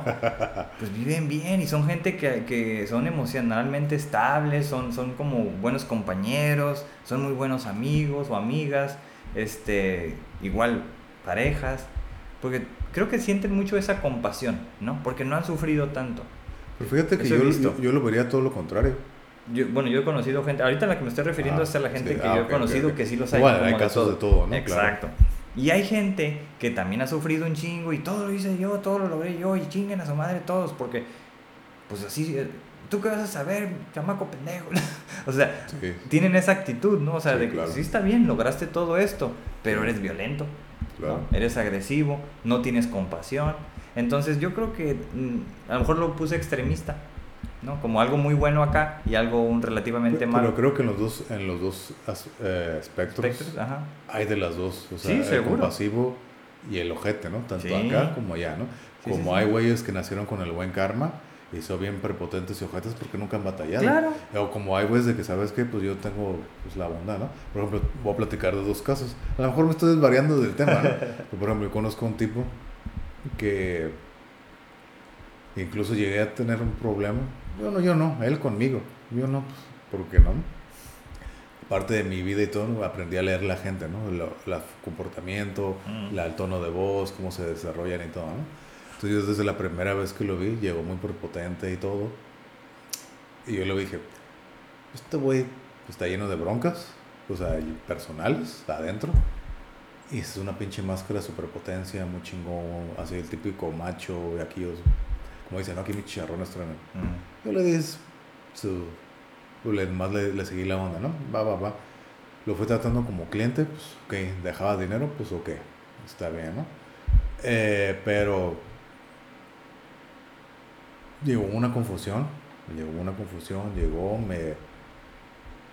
No voy a decir que me ofendió, o sea, usó palabras malas, altisonantes hacia mi persona. Mm, A mí no me ofendieron, porque sé de quién vienen claro. de una persona que no está bien. Si yo caigo en el juego de contestarle o llegar incluso a la violencia, a los golpes, es caer en su juego. Y como yo desde la primera vez que lo vi dije, ah, este güey está lleno de pinches traumas, ¿no? Y nomás lo dejé escuchar, me estuvo insultando, insult- insultando entre comillas, porque para mí no eran insultos. Ujú. Para él sí. Y como yo digo, ¿no? Ese güey me estaba tirando el anzuelo. Ahora ya dependía de mí cómo reaccionar. Ujú. Entonces yo sabía, dije, ok, sí, sí, sí, me estaba tirando, va, va, va, va, va, ¿no? Se calmaba, le digo, ok, ya puedo hablar, dar mi opinión. No, cállate. Y sigue, y va, va, va, va, ok, ya como que ya se sabó. Ajá. ¿ya puedo hablar? Sí. Entonces ya le, ya le platiqué cuál fue mi, o sea, el punto de, la, de, este, de este malentendido, ¿no? O sea, lo que yo había dicho, lo que le había dicho, el malentendido de que hubo. Y cuando yo hablé, ya estaba bien calmado. Dice, sí, ahora sí tú habla. Y ya, y se calmó. Dije, yo sé, aparte de que ese güey pues tiene sus traumas, este güey ocupa gritar, desahogarse. Ujú. Que lo haga, Sí. que lo haga. Lo hizo, ya, se calmó. Y como vio que no tuvo la reacción que él esperaba de llegar a subir, escalar la, la conversación, o más bien el, la discusión, pues se quedó así como que se topó con pared, ¿no? Así como que este güey no va, no me va, a- no va a responder como yo estoy esperando. Entonces se calmó y todo, ¿no?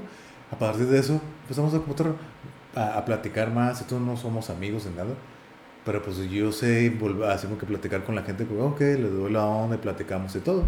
Y parte de lo que él platica es de su vida trágica, ¿no? Desde Ujú. los 13 años se fue de la casa, su papá lo golpeaba, su papá era contrabandista, hacía un montón de cosas. Se fue porque él no, que, él no quería la autoridad de su padre que le estuviera mandando. Se fue a los 13 años de la casa y a sobrevivir como pudo, haciendo lo que tuviera que hacer, ¿no? Mm. Entonces, a lo que vengo es con esto, de los dos lados del espectro, como habíamos dicho. Entonces, él dice que cada vez que él va, y pues, según él tiene dinero, que yo no creo, dinero y sabe de diamantes y alajado y todo, ¿no? El típico va a ser como que pinche huicho millonario, ¿no? Acá. Acá, ¿no? Faramayoso. Entonces llega, dice que cuando va a un restaurante quiero que lo traten como rey y todo, porque a la, a la chingada él se lo ha ganado. Entonces yo, yo una vez le dije, oye, pero pues ¿por qué? O sea, si tú sabes lo que es batallar, ¿por qué eres así? Porque soy, porque he batallado. Y dije, yo lo veo al contrario, porque he batallado, sé lo que cuestan las cosas y sería más humilde. Nada, ni madres, a la verga. Que vea lo que la gente y a mí me tiene que tratar bien porque yo todo lo que tengo es porque me lo he ganado a la verga. Lo que okay. Entonces viene el caso como lo que tú dices, Ay, ¿no? ay, ay. la gente dañada porque batalló y todo y no ha superado sus problemas. Que eso yo lo vi desde la primera vez que lo conocí. ¿Sí? Entonces, y por ejemplo, y voy al otro lado de alguien que ya nació en el, con el buen karma. Bueno, no es buen Buen karma, karma. Con, no el buen karma, pero, o sea, conozco también una, un empresario acá multimillonario, también que era cliente. Pues, yo tengo rato que no lo veo, pues tiene sus hijos, ¿no? Igual, como dice, ¿no? Son los cinco dedos en la misma mano y no por eso son iguales todos, ¿no? Uno es su, su hijo, yo lo llegué a conocer su hijo de lo más prepotente, mamón y la chingada, ¿no? Lo han secuestrado no sé cuántas veces, le han cortado dedos Chingues. y no cambia. Sigue igual de mamón y todo, ¿no? Y tiene, el, el- este empresario tiene su hija. La hija no, es hippie. No, esta madre no. Y la chingada es acá pacífica, Zen. y todo esto del dinero a la chingada, ¿no? Cada quien. Como digo, misma realidad, diferentes perspectivas. ¿no? Claro, claro. Entonces, en ambos lados del espectro. Ey. En, en ambos lados del espectro. Entonces, por eso te digo, o sea, depende, y como lo he dicho muchas veces también aquí, depende de la vida y cómo te va en la feria. Tú eres cómo hablas, te comportas y piensas. Pero ya colectivamente, pues sí creo que estamos aquí muy jodidos. ¿no? Sí, creo, claro. que, creo que el colectivo es de sufrimiento, de rencor, de odio, de egoísmo. El perro come perro, al Eh, final de sí, cuentas. Y, y eso se ve reflejado desde, la verdad es que de lo más bajo hasta el tope. Hasta el tope, ¿no? Y lo ves en la política. Y ahí está el reflejo. Sí. Eso básicamente es una proyección en reflejo de la sociedad, de la cultura que somos. Así de fácil. Sí, sí, sí. Sí, como ahorita que se está dando esta situación, ¿no? De que la gente parece ser que quiere que encarcelen a los expresidentes, ¿no? Cuando es un Mm. montón de gente que, son el aparato del gobierno. Sí. Entonces, pues bueno, si quieres meter al, por el que votaron y no te sirvió, pues bueno, pues, se me hace a mí como, como muy, mucho resentimiento, eh, eh, emocionalmente hablando, ¿no? Y, bueno, pues está bien a lo mejor, si eso es lo que quieren, ¿no? Pero es como se dicen, ¿no? Las cortinas de humo. Claro. O sea, eso, eso no te va a resolver los problemas. Exactamente. Entonces, es como culparlo o me- cometió crímenes. ¿cuánta gente no come- cometió crímenes ahorita, no? Y no, no hay, no hay este, ¿cómo se dice? Justicia Exactamente. para mucha gente, ¿no? Entonces, llevan miles de casos en, en la- en fila para que te puedan atender el tuyo. Entonces, ese nivel de problemas de violencia que tenemos, ¿no? Es lo que este, un autor decía que era la anomia social, ¿no? Ya la pinche gente no quiere vivir en sociedad, se pelean unos con otros, no quieren saber lo que es una buena sociedad y vivir bien, como se decía antes, ¿no? Ahora ya es cada quien por su lado, por eso la gente se quiere aislar en fraccionamientos donde nadie puede entrar, solo los que somos del club, ¿no? Entonces yo no quiero ya vivir con los demás, con, con la perrada o con, como le quieran decir, ¿no? Gentuza, qué sé yo, porque así se expresan. Cuando se supone que el espacio público y los bienes públicos, ¿no?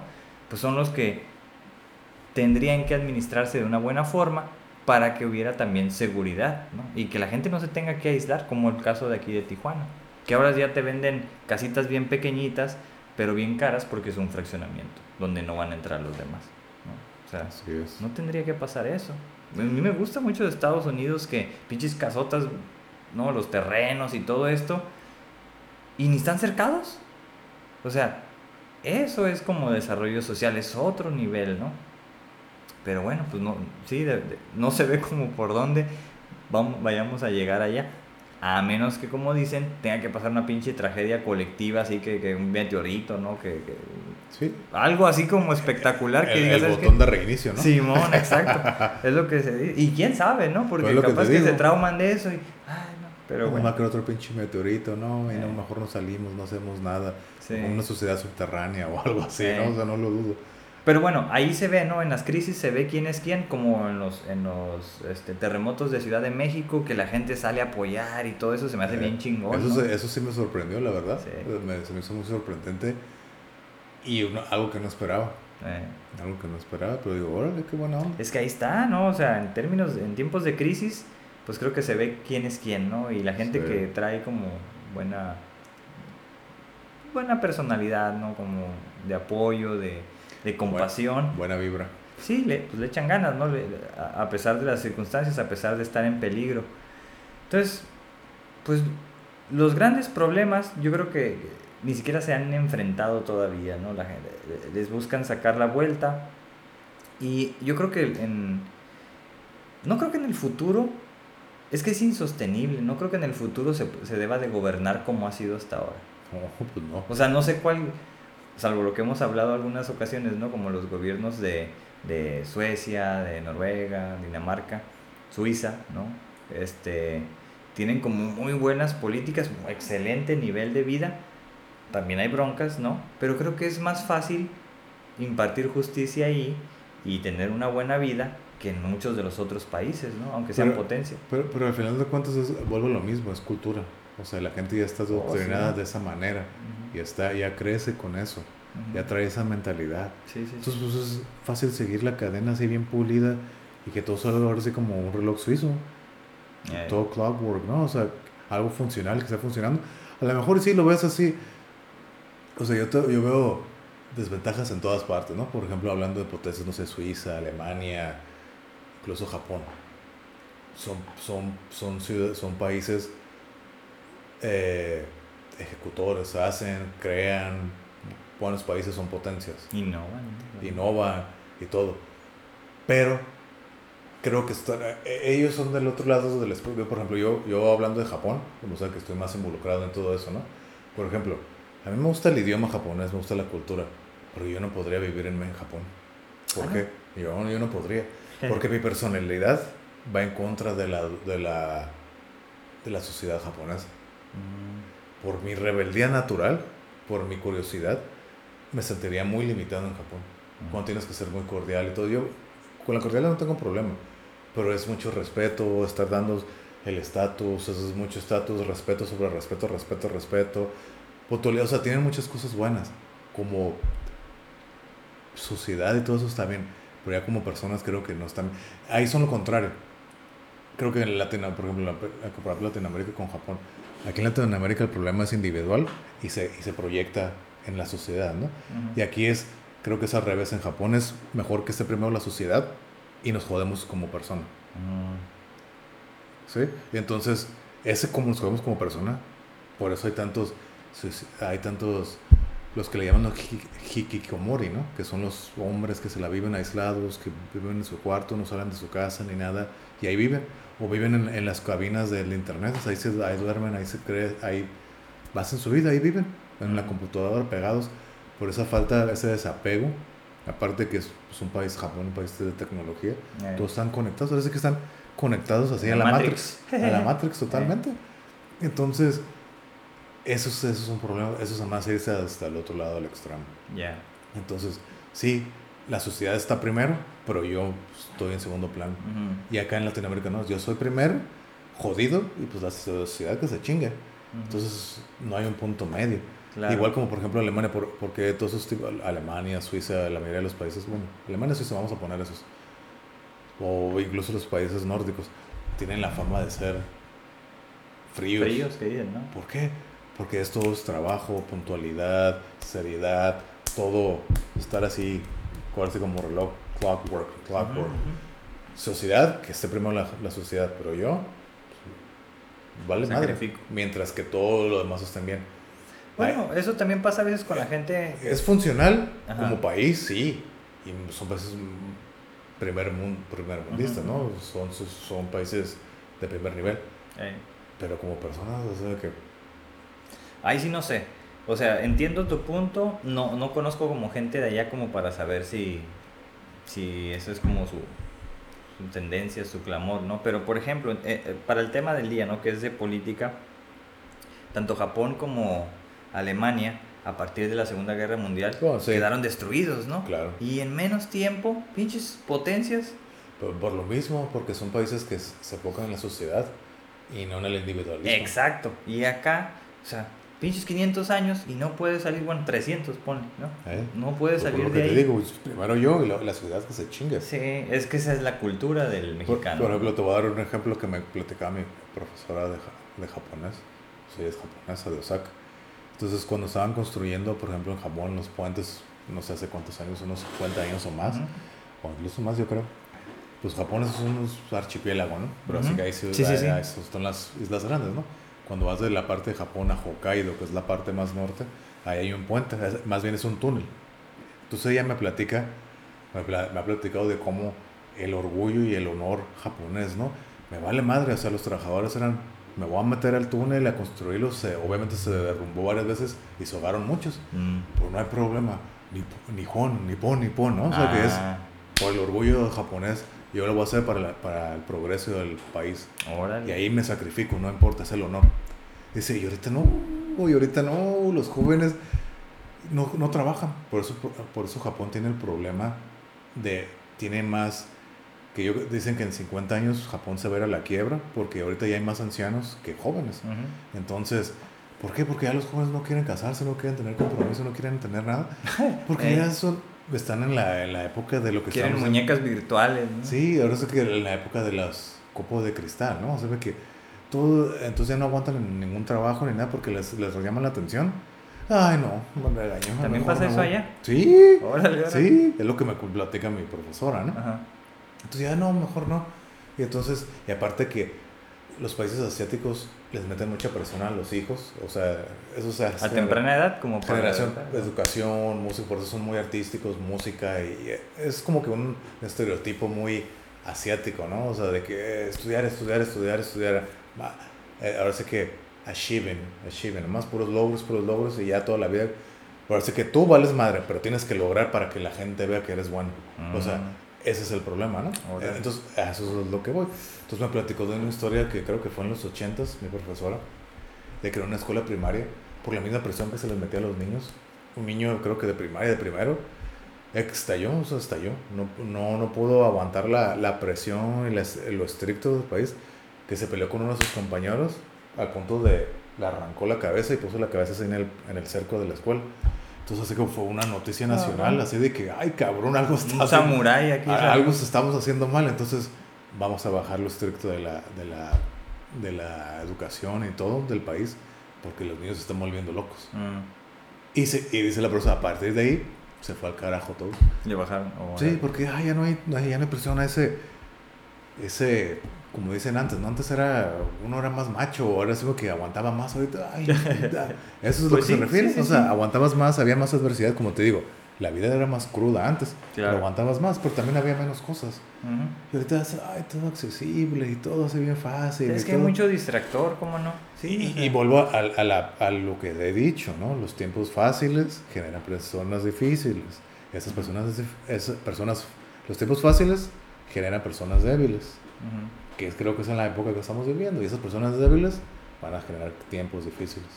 Ok. Y cuando lleguemos a, lleguemos a ese punto de tiempo difícil, tiene que haber los fuertes que van a salir y que van a generar los tiempos fáciles. Mm. Y se vuelve a repetir el El mismo ciclo, ciclo. ok. Ese ciclo. Pues sí, suena, suena interesante ese ciclo porque pareciera que sí, ¿no? Que sí tiene mucha lógica, aunque es como, yo creo que un periodo como muy grande. ¿no? Sí, o de sea, suena así rápido, sea, es el ciclo, esas cuatro etapas, pero probablemente abarca un Claro, tiempo. ¿no? Y sí. yo creo que estamos pasando del tiempo fácil, que generó gen- personas difíciles, fácil, tiempo fácil, que personas débiles, Ajá. que es- estamos, creo que estamos pasando por ese periodo. Sí, parece, ¿verdad? Y, y ahorita estamos viendo se los está tiempos, generalizando. los tiempos difíciles y vienen los tiempos difíciles, como, le he dicho. Cierto, cierto. Se, se dice Sí. que el próximo mes de noviembre, ahí es cuando va a estallar Troya. Bestia. Entonces se proyecta, ¿no? Que ahí es Ujú. cuando viene lo bueno, entre comillas, que en realidad es lo peor. Lo peor de Ujú. todo esto que está pasando a nivel mundial. Por eso ya está viendo brotes otra vez en Europa. Todo Japón, hablando de Japón, cada vez hay más, otra vez, de nuevo los, los casos del COVID. ¿Ah, y en sí? todas partes están volviendo a salir. Entonces, que viene peor, crisis económicas, políticas, sociales, Ujú. mentales. Esto está también. bien raro, ¿no? En términos políticos, esto de la pandemia está bien extraño. O sea, nunca se había visto. En películas más o menos se habían previsto como otro tipo de, de pandemias, ¿no? Como más este eh, letales, ¿no? Como no sé, el anthrax, que creo que es más, más dañino en términos de No, sí, que, que claro. el, que el coronavirus. Pero bueno, Pero mí- del coronavirus ha salido gente, ha sobrevivido. ajá, exacto. El Antrax, ¿no? No se puede, ¿verdad? Exacto. Está muy cabrón. Entonces, así a donde voy, yo creo que esta madre, ya así como se dice, quizás fue un pinche sociópata y psicópata que quiso hacer esto y... Pero mira, o sea, en términos políticos, ¿por qué demonios cada vez que hay, está el pinche partido republicano en Estados Unidos surgen pinches crisis mundiales y tragedias, ¿no? O sea, ahorita esta madre de la pandemia, que según fue en China, pero por ahí algunos dicen que fue el- como el secretario de salud de Estados Unidos. Por ahí alguna vez vino. Y luego, te vas atrás, el, el Bush, pues pinche invasión a... Las Torres Gemelas, invasión a Irak y Afganistán. Y luego su papá anteriormente, pues pinche gol- guerra del Golfo Pérsico. Y te vas hacia atrás, esos güeyes puro pinche crear guerra. Guerra y dinero y riqueza para los suyos, yo creo, ¿no? Los del Pues su tú sabes que el partido. Partido Republicano pues, es más tradicionalista, ¿no? Simón, Entonces, Simón. la defensa es el país, el orgullo, el honor, y cualquier amenaza, entre comillas, atacar, Ey. atacar. Pues eso, Y ahora pues lo creo que lo más like fue esto, ¿no? De, de las pinche, el muro de 5 metros o no sé, 7 metros, no sé cuánto. ahorita lo, lo- bueno, hasta ahorita es lo que ha estado pues sobresaliente, ¿no? En cuanto Sí. a los republicanos. Pero lo que voy es, cada vez que ganan esos güeyes, hay algo, pasa algo. O sea, no sé si ahí es como una pinche secta gigante que hace que, que Estados Unidos se meta en problemas y todo el mundo cae, o sea, sufre las consecuencias. Sí. Pero eso es lo que yo he estado viendo, ¿no? Ahora, quién sabe, a lo mejor es, es como mi percepción desde acá. Pero en un futuro, ¿tú crees que siga, siga siendo así? Eh, La política como, como, o sea, que presidentes, primeros ministros, ¿no? O las cámaras de diputados, ¿tú crees que sea igual? A mi punto de vista, lo que yo creo, mí- yo no creo que sea, que sea algo factible, o sea, se ve que nos, por lo menos en América, un país o un continente joven, perdón, pues no ha funcionado, o sea, como Estados Unidos, Canadá, pues han, la han sabido jugar y sabido llevar bien, ¿no? Pero al final de cuentas, como dicen, ¿no? Ahorita Estados Unidos está viviendo un, está muy dividido entre ellos mismos, están divididos. Pero, pero ¿por qué están divididos? Por lo mismo que he estado diciendo todo el podcast, todo, el, todo este capítulo, ¿no? Opiniones diferentes, no piensas como yo, te voy a atacar. No piensas como yo creo, te voy a atacar. Entonces, pues volvemos a lo mismo. Volvemos a lo mismo. Se dice de nuevas, como New World Orders, ¿no? Ándale. Se dice, ¿no? Hasta llegué a escuchar de que alguien como que, ¿por qué no se hace un, como que un gobierno mundial? Para mí creo que sería lo más ideal. Pero para llegar a eso, está cabrón. Con- ahora sí, sí, sí, sí. ¿por qué? Pero- Porque volvemos a lo mismo. Ajá. ¿Por qué tú vas a ser el que va a mandar? Ey. ¿Por qué? Mejor yo tengo mejores ideas. No, tú, tú, tú. Y en lo que se ponen de acuerdo todos los países, Sí, claro. es como bastante Sí, cabrón. es que... Y aparte, al final de cuentas, es qué es lo que me conviene a mí. O sea, yo tengo que sacar provecho de todo. Sí. Si quieres ver como el bien, el bien, ahora si quieres hacer el bien mundial, tendrías que ver eso que el bien para todos. Ujú. Pero al final de cuentas, como digo, somos humanos, somos primitivos. ¿Qué vamos a sacar de.? A mí, ¿por qué me conviene esto? Si no me conviene, eh, pues no le entro. Sí. O si le entro, si a lo mejor hay un beneficio a largo plazo o a corto plazo, va a sacar algo bueno de eso. Pero de otra manera, no le Ujú. entro. Sí. O sea, al final de cuentas, no importa de dónde seamos, seguimos siendo humanos primitivos. Y ese es el problema que tenemos. Sí, sí, sí, totalmente. Mira, pues, ah, es que ese tema está interesante, ¿no? El del New World Order. Que para ellos me acuerdo de Hulk Hogan, Kevin Nash y Scott Hall, ¿no? Cuando- en las luchas. Sí, todo el No, Wolfpack, ¿no? Tenía, ándale, el Wolfpack. Eso cuando ya se hicieron acá la el, roja. el. Macho Man. El rojo y negro. Lex, eh, ¿Cómo se? Lex Luger. Lex Luger, Sting, que era mi favorito. eh, Mr. Perfect. Un montón de vatos, ¿no? Estaba botana, ¿no? Pendejadas, pero bueno. No, a- o sea, el, bueno, pues hablan, ¿no? De, de esto de nuevo orden mundial y todo eso. Sí es cierto, ¿no? O sea, Y se sí, dice, los- que, y se dice los- que ya existe, ¿no? Que es lo que están manipulando todo el mundo, ¿no? Se dice. Y que es lo que no se ve, ¿no? Que están Ajá. acá atrás Lo manipulando. de los son, Rockefeller son y... el Puppet Masters, ¿no? Todos esos güeyes. Pues sí, o sea, esos güeyes no aparecen, ¿no? Los Rockefeller no aparecen en la lista de Forbes, ni los otros güeyes, los. Rothschild, que, que Ah, les los. Rothschild, esos güeyes son los cabrones. Pues sí, son exactamente. los trillonarios los que manejan el Banco Mundial. Son Eh. los dueños del Banco Mundial. O sea, Esos exacto, güeyes la son- reserva de Estados Unidos, Ajá. desde ahí ya, ¿no? Ajá, o sea, güeyes, imagínate, esos entonces, es lo que yo digo, ¿por qué esos güeyes no aparecen en Forbes? pues porque no, o sea, ya están más allá de... Esos güeyes ya controlan ya, ya- todo, ya ¿no? pasaron, ya pasaron a pinche Jeff Bezos, güey. No, no, sí, más bien. No, sí, claro, obviamente. Estos güeyes eh, tienen lo de estos güeyes juntos, ¿no? Yo Ah, creo. claro, bastante. O sea, ellos son el, el 0.0001%, ¿no? Que controla todo. Exacto. Pero dices, pues ya ni pedo, o sea, si, si les tocó, es lo que yo digo, si ellos fueron afortunados de tener una pinche vida longeva en la Edad Media y que fue- fueron truchas para eso, que eran judíos y todo eso, y luego se casaron con la realeza de Europa y todo, pues ya tienen, tienen cooptado todo eso, ¿no? Entonces quitarle a ellos va a estar complicado, porque tienen el dinero del mundo esos güeyes, o sea, Sí. ellos se van a comprar las mejores armas, los mejores misiles, todo lo que no existe. Sea, Entonces, quitarles ese poder, en dado caso de que exista, yo creo que lo- eso sí lo veo imposible. no, pues claro que no. Entonces, tienes que entrarle a su juego, ¿no? y si son, y se son más hace- poderosos que países. que incluso países, Exactamente. Totalmente. Entonces, yo creo que si hubiera este nuevo orden mundial, global, yo creo que sí tendríamos que llegar a eso, porque eh, lo que impide que eso suceda, según yo, son los nacionalismos. Y como todo ismo, es una ideología. Claro. tu propia este, cultura, ¿no? lo que acabas de decir de Japón, lo de acá México, los rusos, comparten quizás ¿no? Algunos europeos ciertas, ciertos antecedentes. Pero yo creo que llegará el punto donde a lo mejor seamos un poco más educados y a lo mejor más compasivos, ¿no? De que ya sabemos, compartimos el 98. punto- no, el 99.1% de los genes entre todos, aunque haya Sí. mucha diferencia físicamente, pero Sí. los genes ahí Pero están. están igual. Simón. Entonces, entre más educados sea la gente y más tenga esa noción, pues creo que va a ser más fácil tomar decisiones a nivel global. Ahora sí, ¿no? No tanto, puedes hacerlo regional incluso. Posiblemente ese sea el futuro en algunos años, ¿no? Yo sí me gustaría eso. O sea, yo sí opino que la New World Order pues, sea lo ideal, ¿no? O sea, que un gobierno que manipule todo el mundo, pues estaría bien. Pero, puta madre, sí, lo veo muy cabrón. Muy, muy, No, muy no, sí, difícil. está, está difícil. Muy difícil. Ahí sí se va a ver distópico, ¿no? Como en las películas Ah, donde lo- los pobres pues quieren tumbar a los ricos que viven en el espacio, ¿no? Y- y Pero incluso yo lo veo como que para que pueda llegar a eso, incluso una pinche guerra mundial, guerra, otra guerra mundial o varias, para decidir quién es el que se va a quedar con el poder, ¿no? Entonces, ¿por qué no creo que sea así de que ah, vamos a darle votación y, ah, sí, y que todos felices y contentos?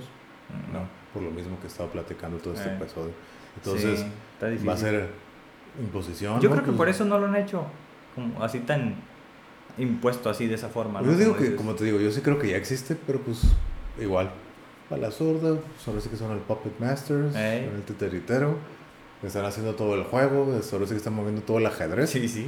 Y pues ahora sí que Pero mientras tanto se siguen triplicando sus riquezas, ¿no? Sí, con claro. cada pinche transacción, Cada- con cada... sí. que- Y, y esos güeyes manejan la política, Cada lo social, crédito. lo económico, todo lo manejan esos güeyes. Pues ahora sí que les tocó el. Entonces sí, entonces sí crees en las... ¿Cómo le llaman esas madres? Las conspiracy theories. Oh, sí. Esa, esa sí. No, no, no, no me he puesto a pensar en eso, pero sí creo que a lo mejor eso O sea, la New World Order, ¿es así? Que, que vaya a ser o que no, ya que ya existe. Ya, yo sí creo. ¿Verdad que sí? Sí, Sí. yo también creo. Yo sí creo que ya existe. Sí. Porque hay muchas verdades que no se te cuentan. O sea, si estos güeyes, los Rockefeller, ayudaron con proveyendo todo el pinche metal con el que se crearon las, las eh, rieles y Sí. todos los pinches este, puentes y todo, con algún cargo al, al dinero público de Estados Unidos, ¿qué pinche dinero no deben de tener? Ya no aparecen esos güeyes ahí, ¿no? Sí, O sea, ya, ya sobrepasaron. exactamente. Ya esos güeyes son dueños de estados, ¿no? Como se dice. sí, sí. O sea, es como incluso, tengo entendido que Estados Unidos le da como un 1% o 3% del Producto Interno Bruto cada año a Arabia Saudita. ¿Por qué? Porque ellos financian no sé qué cosas en Estados Unidos, cuando son se supone que los enemigos, ¿no? Ah, Entonces, son acuerdos que hay, o sea, bueno. ni modo, estamos hablando de un chingo de feria. Y yo no, y yo no dudo desde el principio de esto del virus, coronavirus, Y no dudo que el virus vaya a ser un acuerdo también. Ah, claro. O sea, yo no lo dudo. Pues de China se ve que. Pues que está bien raro, todos, todos ahora sí que perdieron. Mi, teoría es de que China A estaba ganando la, la carrera ahora sí que económica de Estados Unidos. Por eso Trump fue para allá y le dijo, a ver, güey, vamos a llegar a un acuerdo. Esa es mi teoría, ¿no? Ah, Vamos a llegar a un acuerdo. Pues tú te haces pendejo, ahora sí que, como si fuera box, ¿no? En el, en el quinto tú te caes, tú tomas ahora sí que, tomas una por todo el equipo y pues, y yo me quedo como el chingón. Y se van. Y se va, se va Trump y empieza el virus, se propaga por el mundo. Lo que se haya propagado por el mundo que haya sido como planeado, eso no sé. mm. Pero que haya iniciado en China, sí, ese era el plan. Era el plan y todo, que se haya propagado. ah, puede ser que sí, puede ser Como que para no. tumbarlos de ser Sí. el líder económico. Sí, sí, sí, claro. Como pinche chinos ahora. Sí, es como que llegaron a ver, güey, ¿qué te estás haciendo? O sea, bájale de. Ey. Yo soy el cabrón aquí, tú no me puedes ganar. Vamos a llegar a ese acuerdo. No sé qué le tuvo que ofrecer Estados Unidos a China para decir, ok, güey, para que ya China está bien, pues ya me quedo aquí yo. Aguanto este putazo. Yo lo aguanto, me la tomo por el equipo. ¿Por qué le dio? No tengo idea. sí, sí, sí. ¿Qué le dio o cuánto le dio? O las dos. No tengo idea. Para que ya China haya dicho, Simón, ah, ok, aquí empieza el desmadre. Eh, Que se haya salido de control, era parte del plan, no tengo idea. sí, yo creo que sí, ¿no? Sí, también. Y que, que coincidencia que es Trump, vienen las elecciones, y no dudo que para, en, lo que, en un mes o menos, este güey vaya a tener una vacuna para, reelex- para reelegirse, que sea el salvador de Estados Unidos y del mundo. No lo dudo. Parte del plan, yo tengo muchas teorías, muchas teorías por lo mismo que yo no estoy metido en la política, digo, Ujú. porque yo todo lo veo desde el ojo ajeno, ¿no? Así que Sí, sí, sí. mamadas, para- porque para mí es un pinche circo, es un juego, todo esto. Pues sí, pare- tal parece. yo yo así ¿no? lo veo, por, por eso yo no me involucro. Eh, Porque todo lo veo desde afuera, se me que digo, ay, sí, bueno, en esos términos globales, mundiales, nacionales, sí, ¿no? güey. Y desde, desde municipal. También de la escala local. Sí, o sea, todo lo veo, se me que, ah, por lo mismo que te acabo de, por lo mismo que Mm. acabo de decir. Todo esto es perro como perro y lo que a mí me conviene y mejor, ¿no? Ujú. Y en Estados Unidos no es diferente, al final de cuentas, somos humanos, primitivos, donde yo saco provecho, es donde me voy a quedar, o voy a hacer lo que me va a mejorar a mí. Pues sí. Y esa es mi teoría, ¿no? Y ya te sé que sí existe o no, mucha gente se está muriendo. Los dos casos que yo conozco de gente que se ha muerto son gente que ya estaba enferma, Ujú. a lo mejor empeora, no sé. Yo ahora sí con todo respeto a la gente que se ha muerto, desafortunadamente, ¿no? Mucha gente dice que esta madre se hizo porque a la sobrepoblación hay gente que tiene que morir, ni modo. Y qué casualidad son las personas enfermas y las de tercera edad, las ya Ujú. mayores. Ahí. Está O como sea, si hubiera estado bien, bien, este, Bien diseñado, planeado, ¿no? Diseñado, exactamente. Pinche virus bien diseñado. Qué casualidad, ¿no? O sea, se me hace mucha coincidencia que las personas... Exacto, o sea, cuando habíamos Las, las personas que, eran- entre comillas están restando a la sociedad, Ahí. están rezagando, son las que se mueren. Entonces, con todo respeto para la gente que ha batallado con esto y que yo sé que está pasando, pero ese es mi punto de vista. No, sí, o sea, sí se Y- supo que había factores de riesgo, los que estaban mal, ¿no? Que Y como yo digo, como yo digo, yo estoy es- especulando todavía, todavía, Pues sí. a pesar de que he tenido eh, casos cercanos de gente que ha muerto, pues yo lo veo así. Estás en el juego, juega con las reglas. Ahí. Y eso es lo que hago. Pues sí. Creo o no. O sea, si yo me quiero ir a meter a jugar básquet, pues tengo que jugar con las, jugadas- las reglas de jugar básquet. Así de fácil. Así de fácil. Juega con las, no, no voy a ir a poner mis reglas ni nada. De que, ah, mira, yo quiero caminar tres pasos con la bola aquí arriba. ¿Cómo puedes? Es pinche violación, ¿no? Pues viola. Entonces, juega con las reglas y se acabó. Sí, sí, sí. Y es lo que yo hago. Por si sí o si no. Trato de tomar todas las medidas de seguridad que se, se, se están poniendo para vivir en sociedad mejor, ¿no? Y eso es como yo lo vivo. Ok. Así, jugar con las reglas y eso es todo. Pues sí, es como la forma inteligente, ¿no? De- y yo vivir, con ¿Sabes mi, las yo reglas? vivir con mi opinión. Y por eso mucha gente me pregunta, oh, ¿tú qué piensas? ¿Quieres mi opinión? ¿O quieres que te diga lo que, lo que todos dicen? Eh, Pues quieres mi opinión, a lo mejor no te gusta. Y ya, no, tu opinión, ok, pues violador. Y ya, eso es todo. y aquí no las diste. ¿Eh? Aquí las di. Es aquí- todo. Es parte, de, Sí. es una de las muchas teorías que tengo, ¿no? Claro. Pero- Oye, pero dijiste un, un concepto clave que es la especulación, ¿no? Como también hay los pinches especuladores financieros que en Wall Street y todo eso y que Oh, generan claro. pinches crisis y todo eso. Claro. O sea, es todo, como dices, todo ya se ha vuelto tan metódico y obviamente hay metodologías para abordar esos fenómenos. Si no los conoces, quien lo sepa lleva el control, ¿no? Y lleva la delantera, como lo hacen esos pinches terroristas financieros. Claro. Entonces, yo la verdad no entiendo ni madres de, de las bolsas de valores y todo eso. Pero nada más sé que pasa algo, estornuda pinche Trump, pierde México y pierde el mundo, ¿no? Dices, Sí. "Ah, madre, ¿qué es eso? O sea, no, no, no, no lo logro entender. Pero tampoco como que me he puesto a indagar mucho, simplemente es como, seguro así son las reglas del juego ahora, ¿no? Y desde esta perspectiva, como, como dices, del Master of Puppets, pues así está, ¿no? Por algo las hicieron. Sí. O sea, quieren transacciones, comisiones, ¿no? Entonces, Sí. pues así están las reglas del juego, ni modo. Pues sí. Entonces, te digo, a, a cada segundo, quizás a cada día, se va ampliando la brecha, ¿no? Entre los multimillonarios, millonarios, millonarios y los que somos de la perrada, ¿no? Entonces, Exacto. está- si lo ves así, pues es hasta triste. Pero pues, digo, ni modo, pues son pinches familias, entre que son longevas y los otros que son truchas, ¿no? Pues, pues ahí está el, el genio, yo creo. O sea, y yo sí creo, yo sí creo ahora sí que en, en el capitalismo, por ejemplo, en Estados Unidos, de que si tú quieres y puedes llegar y millonario, millonario o lo que quieras, ¿no? Que se pueda. Hay que trabajar duro para eso, obviamente, ¿no? O golpes de suerte también, ¿no? Pero puede llegar a un nivel Rockefeller o... No, eso ya no. o ya, ya le estás tirando al, a la luna. ya, no, Sí. ya está, ya está muy lejos. Pero Mira. sí puedes llegar al, al que llaman al 1%, al 3%. Sí se puede llegar con un chingo, chingo de trabajo y de dedicación. Sí se puede. Sí. Pero ya llegar a esos niveles, ya, ya es así como que, como tú dijiste, al punto 00001%. No, pues no. Ya, no, esa cabrón. es la élite. Y, y- y aparte, ¿para qué quieres llegar a eso? Ajá. O sea, yo siento que hay un, un punto donde ya es, como dicen en inglés, ya es como overkill. O sea, ya, o sea, ya puedes tenerlo. ¿Qué más quieres? O sea, ya de aquí para allá, Ya es pecado. es que ya no hay más. O sea, Sí, ya, es- sí. ya no hay más. O sea, ya puedes tener, pues, cuando llegas a ese punto, ¿no? La vida que quieres y ya estás, como dicen, set for life. Ujú. Tú y tu familia y tus hijos, si es que tienes y todo, ¿no? Mm. Y darte los ojos que tienes. ¿Para qué la necesidad de más y más y más y más? Ya es, Exacto. ya es exceso, pues. Ya Sí, ese es como lo que la gente dice, ¿no? Que es el... Eh, ¿Cómo? Lo, lo inmoral del capitalismo, ¿no? Pues yo no- a mí no se me hace inmoral. O sea, yo no le veo nada inmoral. Pues no, o sea, si así está el juego, pues lo sí, o sea, como te digo, yo, a mí no se me hace inmoral, excesivo, ni nada, ni nada. Yo lo veo bien. Ahora sí que si te la ganas es por tu esfuerzo. Por, eso, Claro. por eso es lo que yo decía hace unos capítulos. Las familias, como por ejemplo este Rockefeller. Los tataranietos, bisnietos que ya no sé la. Pero sí- van a tener buen karma. Ajá, veo karma. Esos güeyes que hicieron. Nada, ¿no? Pues Nada. A esos güeyes, chingue su madre, cobra los impuestos, algo. Esos güeyes no hicieron nada, pues esos güeyes no tenían ni idea, nomás llegaron así como la, así como la cuchara de La plata. cuna de oro. Ajá, la cuna de oro, la cuchara de plata. Y esos dos, pues esos güeyes no saben de nada. A lo mejor les enseñan y todo, y ah, la chingada, y hacen lo que quieran.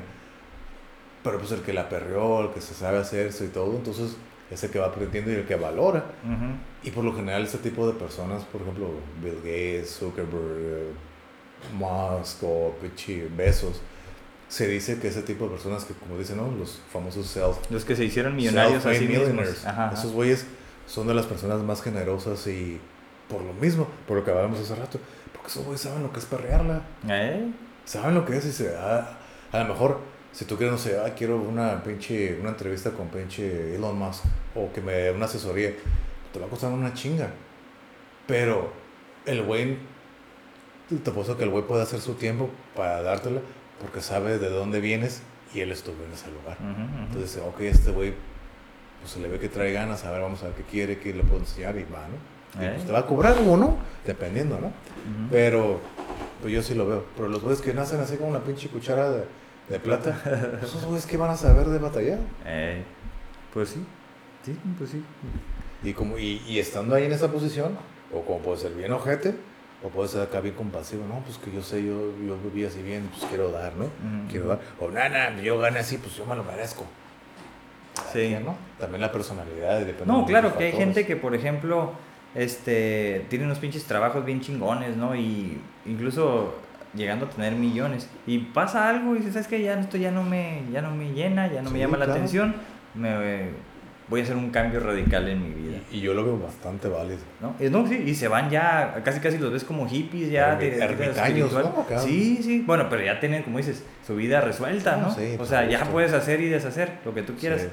Está bien, pero eso, eh, bueno, en términos del, quizás del ah, tema anterior, de la espiritualidad, ¿no? Como que te va algo ahí como carcomiendo de que sí, es, aquí te puedes quedar y vas a tener todo, pero vas a trabajar para alguien más, ¿no? Y entonces, con esto que ya lograste, a lo mejor ahora el resto de tu vida lo puedes hacer como por ti estar bien, ¿no? Por darle sentido a tu vida.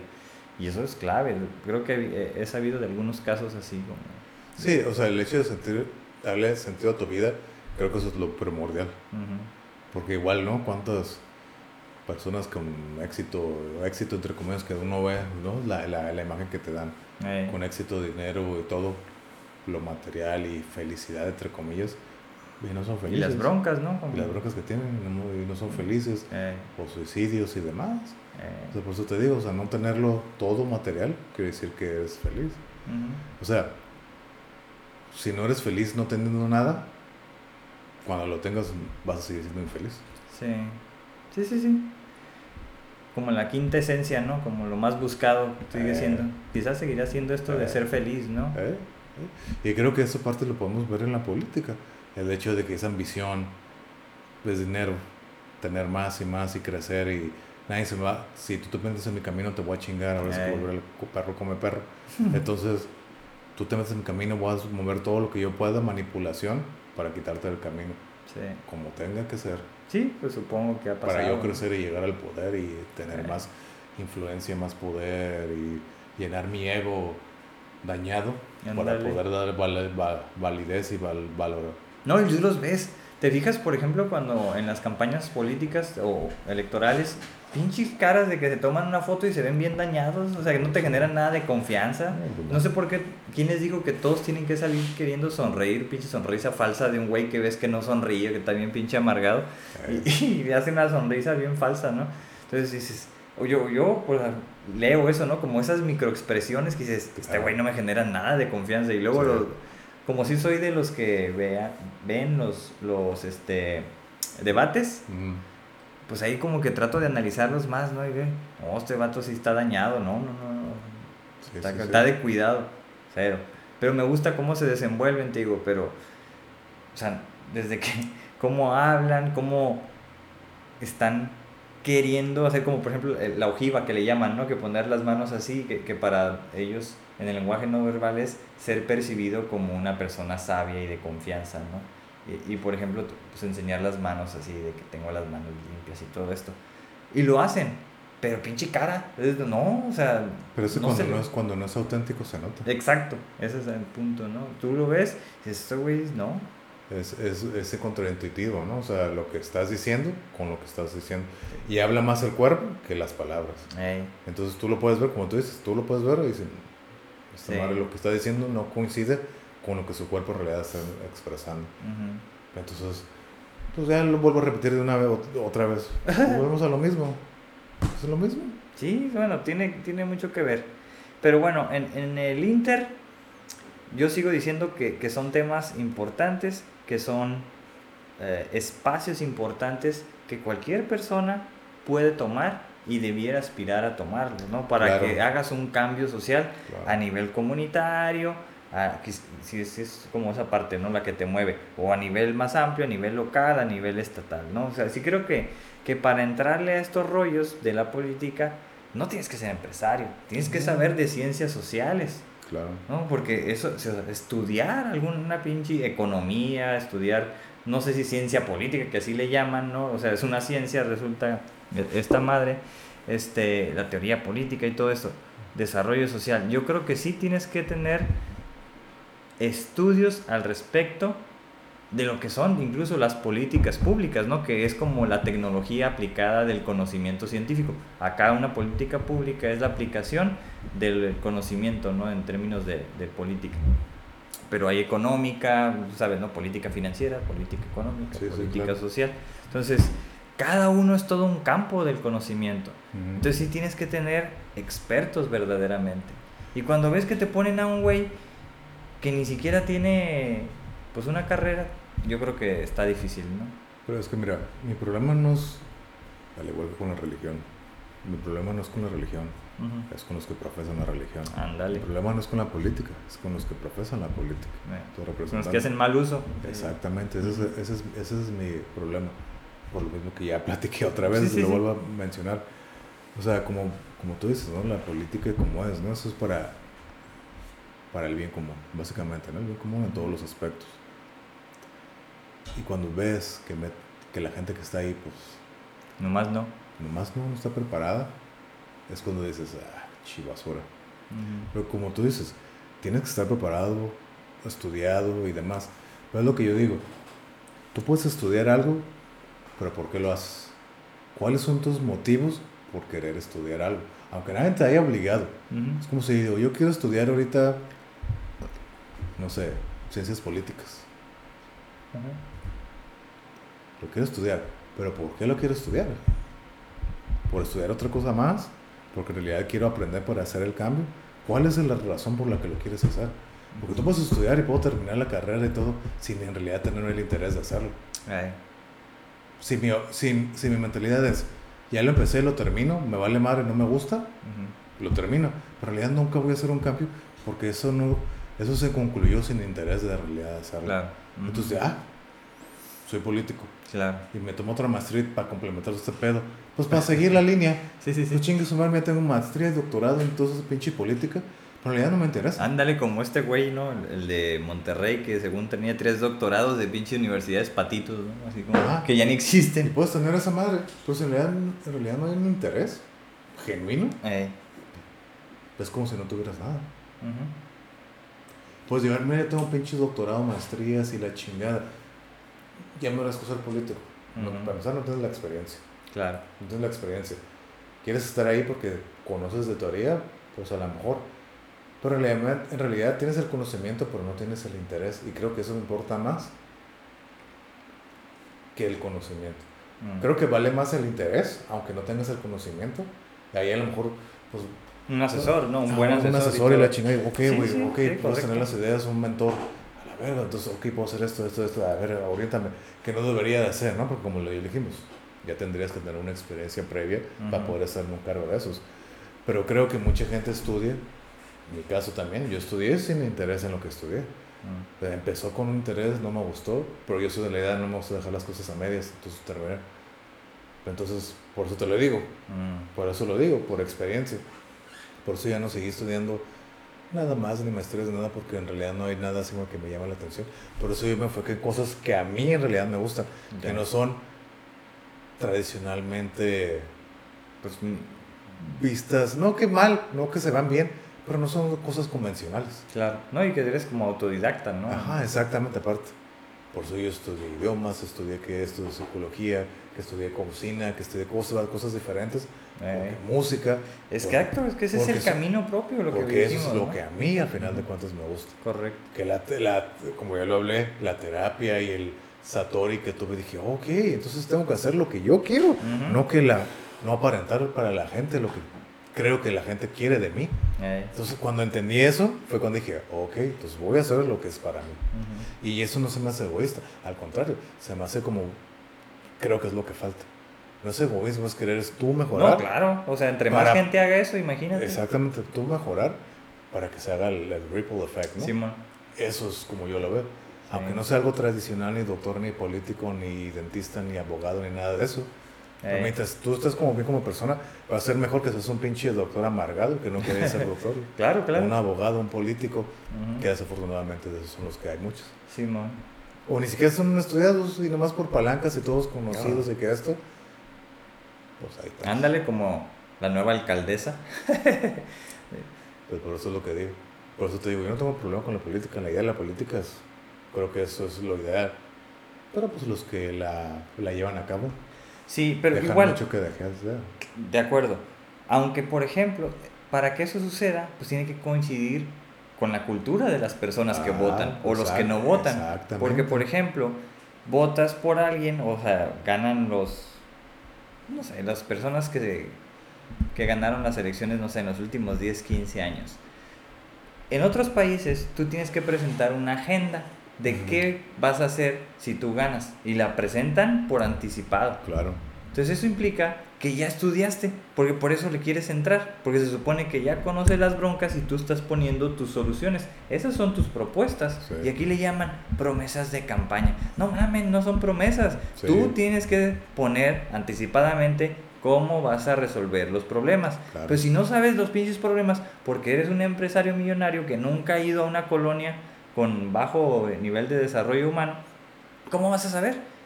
Si tú nada más lo que has hecho como empresario, digo, no, no estoy diciendo que la actual, que la persona así sea, pero como empresario no me suena a que les vas a dar los mejores sueldos a tus empleados. Sí. No, no, no va. Simplemente es como, no, no coincide. Sí.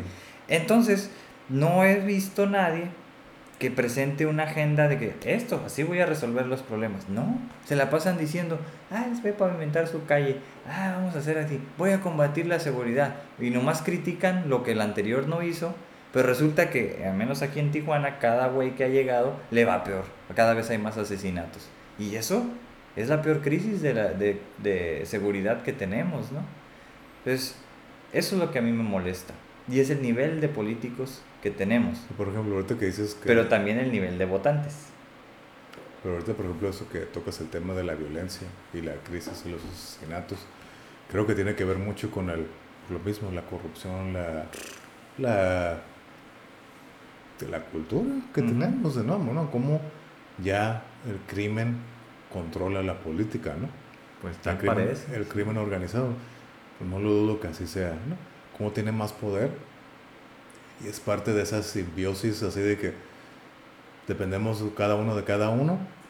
Tú haz tu chamba, yo te digo qué tienes que hacer y pues tú aguanta vara, cabrón. Sí, te ¿Y vas a así? recibir tu feria. Sí, pues si tu feria y pues calladito se ve más bonito, compa.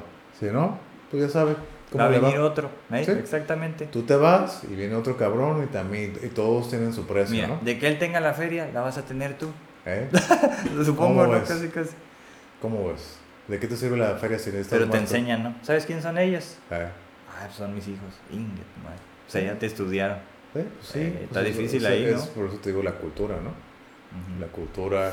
Es que ahí tienes que ser hasta bien honesto, ¿no? Para que digas, Inges, o sea, entonces, ¿qué hago? O sea, ¿mi familia?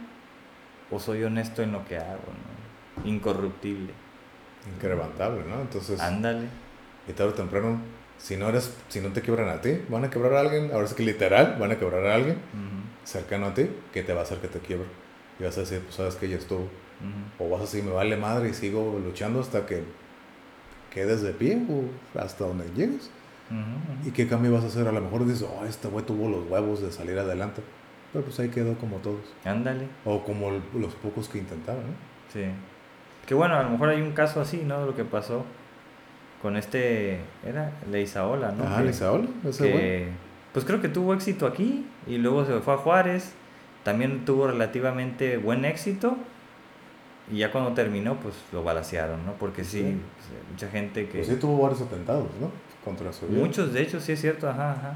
Bueno, pero y luego vino, quiso, quiso competir para la alcaldía. No sé si han sido dos veces y las dos las ha perdido. No sé si la que sigue es la que va- pueda ganar. Este, porque la seguridad está cada vez peor, ¿no?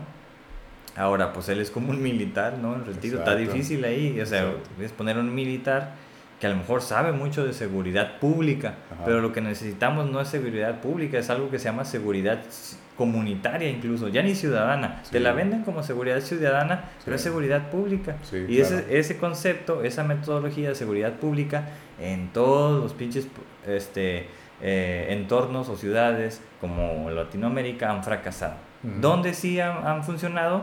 Pues en los países primermundistas, ¿no? Donde la gente se comporta mejor. Claro. ¿no? Donde dice, yo tengo algo que perder, mejor me porto bien. Pero bueno, la seguridad comunitaria funciona como en algunos lugares de Colombia o de Brasil, que son como de difícil acceso, muy parecido a. Tijuana. Es como lo que se requeriría y nadie maneja de eso. Nadie está hablando de seguridad comunitaria. Son pinches conceptos que ni conocen porque no tienen idea de qué se quieren meter, ni menos resolver el problema. Claro. Y eso es lo que se ha estado viendo al menos en los últimos en los últimos años, ¿no? Eso es lo que yo creo. Más o menos lo tengo, como dicen, no lo dudo, pero tampoco, o como lo tengo muy claro, no lo dudo, no sé Sí, sí, sí. O sea. Es, es muy claro para mí eso, Ajá. pero Creo que tendríamos que ser más críticos, ¿no? Pero bueno, al final es este, como digo, el nivel de política y el nivel de votantes que tenemos. Mm. Y la gente que dice yo no voto y todo esto, pues en términos de probabilidades, entre menos votos, más fácil ganan. Pues sí. ¿no? Pues sí. Si les doy a 10 mil güeyes 100 pesos, pues con esos 10 mil voy a ganar. Por eso, tanto el anterior como este son pinches. Han ganado con menos votos cada vez. Se me hace increíble, ¿no? Así como dices, ta madre. O sea, Pero pues parte yo creo que de lo mismo del hartazgo de la gente, ¿no? ¿Para qué dices? "Ah, sabe que, ah, ¿Para qué votos siempre van a hacer lo que quieran, ¿no? Que al final de cuentas... Pero ¿será que no, no se ha presentado alguien que digan, ¿sabes qué? Este vato como que sí, o mujer, o sea, estos güeyes como que sí. Es que, por ejemplo, yo creo que también... Porque ya ni siquiera ven este, es los que- es que- debates es que, nada. es que creo que es... Creo que también como hablando ya como de ventas, creo que es un problema, ¿no? A lo mejor un problema en las ventas es de que, por ejemplo, si tú puedes estar vendiendo algo muy chingón, pero si no sabes cómo venderlo, ¿de qué Ujú. sirve? Eso sí. Entonces tú puedes ser acá, vienes acá un nuevo candidato con muy buenas ideas y en realidad vienes con todo y chingón. Pero si no sabes cómo comunicarlo, no sabes cómo hacerlo, y ya la gente, aparte del pinche hartazgo, de que ya no te cree, incredulidad y todo, así que hay otro pendejo más que nomás pinches promesas, Ujú. no te van a poner atención. Eh, Sí, sí, sí. Y tú puedes tener buenas, buenas ideas, buenos planes y todo, pues si no sabes ni, ni siquiera cómo jalar a la gente, Eh, cómo tener esa atención. Entonces, ah, cállese a la verga, cabrón, y la chingada, no voto por nadie, váyanse a la verga. ujú. Tomen la pinche, ah, váyanse a la chingada. Como, eh, al final de cuentas es una venta, tienes que saber vender tus ideas, Claro, claro. tu plan de política y todo Y lo que en hacer. público, ¿no? Sí, tener la presencia y todo, o sea, por eso hay muchos, hay muchos, por eso te digo, tener un buen asesor, un buen mentor, de que tanto tu presencia, cómo hablar, cómo comunicarte, cómo proyectarte, tu lenguaje corporal, estar seguro de lo que, Ujú. como en ventas, ¿no? Es, si tú vendes algo, si- no puedes vender algo que no, en algo que no crees. Ujú. Si tú no estás creyendo como político lo que tú estás diciendo, si tú no lo No, crees, güey, pues vete la chingada, nadie te lo va a creer, nadie te lo va a comprar. Si tú estás seguro, le vas a buscar la manera de buscar y hacer, ¿no? Con la ayuda correcta, ah, dar, expresar tu opinión y vas a jalar a la gente, vas a hacer que la gente voltee, "Ey, a ver, este güey, se ve prometedor, algo, algo está haciendo, ¿no? Pero pues si tienes buenas ideas y, pues miren, buenas tardes, es que aquí, mire, pues yo quiero hacer esto. No, pues váyase a la chica, pinches tomatazos, cállese a la verga, cabrón. No, bueno, sí, por ejemplo, en, en estas elecciones últimas me tocó ir a un, a un, este, ¿cómo le llaman? Meeting, no, donde hablan este, entre ellos, ¿cómo se llama? debate. Debate, Simón. Pero no fue el que ganó, el de Morena. Es más, ese güey no, te digo, ese empresario, no fue a ningún pinche debate. Mm, Y no fue él y tampoco fue otro. Y los que se quedaron hablaron muy bien. Así como que, "Ah, cabrón, tal, mis respetos, ¿no? Para- bueno, no para todos. Para uno que es un maestro de UABC, creo que es, es doctor en economía. No, Ok. pues ese, no me acuerdo en su nombre, pero era de un partido así como pequeñito. Y cuando hablaba, dices, este sí sabe, ¿no? ¿Sabe qué pedo? Yo la neta voté por él, ¿no? Así porque dije, este sí sabe. Seguramente no va a ganar, Sí. porque la gente no lo entiende Sí. pero se ve que sabe. Entonces, Sí. ese para mí, ese era el tipo de, lo mismo que vengo diciendo, de gente preparada que sabe, o al menos tiene una mayor noción de lo que puede hacer. Incluso sus, sus propuestas eran como bastante cercanas a lo que no se ha hecho aquí y que pudieran funcionar, según yo, ¿no? Pero, pero creo que al final de cuentas, como también lo hemos hablado en otros capítulos, lo que cada quien valora. sí, no, pues eso siempre va a ser. Y como tú dices, ¿no? Valoras, se ve que el conocimiento, que se vea preparado. Entonces, y, ya desafortunadamente sé que la mayoría es, pues, ahora sí, volver al ¿no? al pan y circo. Ujú. Que más argüendero, eh, que esto, le encontraron un chisme así, que la gente se va por todas esas cosas. ¿no? Eh, eh. Entonces Y te el- digo, es el nivel que tenemos. Es, es la psicología del mexicano. Del latino, del latinoamericano, ¿no? Pues básicamente. Sí, pues supongo, ¿no? Entonces sigue ganando el populismo, o sea, les, Ah, les, pues, claro. les prometes cosas, les endulzas el oído y con eso, Ah, pues sí. ¿no? Entonces, fíjate, pero esa es la psicología, ¿no? Porque estás, este, eh, Pero, como estás convenciendo, a- digan, solo diciendo cosas es- es que, la gente quiere escuchar. Es que no es convenciendo, es manipulando. O sea, ya es de otro nivel. O sea, ¿Tan estás-? ¿Tú crees? Yo lo veo es manipulación. O sea, estás manipulando porque tú ¿Cómo sabes, tú sabes lo que yo, lo que la- los demás quieren. Yo voy a hacer todo lo posible para controlarte manipularte y que tú votes por mí. Ujú. Porque ya sé qué es lo que quieres, al final de cuentas. Te voy a dar lo que quieres, te estoy manipulando. Y, y maneras de manipular es, a veces tienes que dar un poquito para al final de cuentas... Para recibir. ah, Para recibir, ¿no? Para al final de cuentas... Las despensas para que te voten. Sí, o sea, ese tipo de cosas son manipulación. Sí, sí, sí, claro. Y la gente al final de cuentas ya con el hartazgo, pues chingue su madre, pues me van a regalar algo, pues lo agarro. Ey, ey, Pues chingue su madre, ay, ni como ni voto por ese culero. Ándale. Pues, pues, ah, pues ese güey es el único que sí me ha dado algo. Ah, esa es otra, sí. Entonces, O cuando pasó con aquel güey, no, ah, este lo tenemos por fin, vamos a tener un presidente guapo, hijo de su, ¿no? Eso decía mucha gente, bueno, muchas mujeres. Pues, No mames. pues, eso es lo que, es lo que te digo. Es lo que entonces, movió, ¿no? El Quizás. nivel, el nivel que te digo, ¿no? Entonces, y, y lo vuelvo a decir, lo que cada quien uno valora, ¿no? Sí, sí, eso, eso es como... Como el, Clave, como el ¿no? ejemplo que acabas de decir, ¿no? Este güey que era más, más educado, hablaba mejor y todo, pues tú dices, ah, güey, eso es lo que... Es como una proyección de ti también, ¿no? Sí, sí, claro. O sea, cuando a ti te gusta algo, es porque algo que tú tienes y tú te ves reflejado en eso. Ujú. Y si la gente pues no tiene eso, pues, No, pues no, pues, no, no, ni, lo va a ver. no lo va a ver. Sí, no, bueno, ahora aunque pasó esta cosa, ¿no? Del efecto AMLO, entonces todo pinche Morena ganó.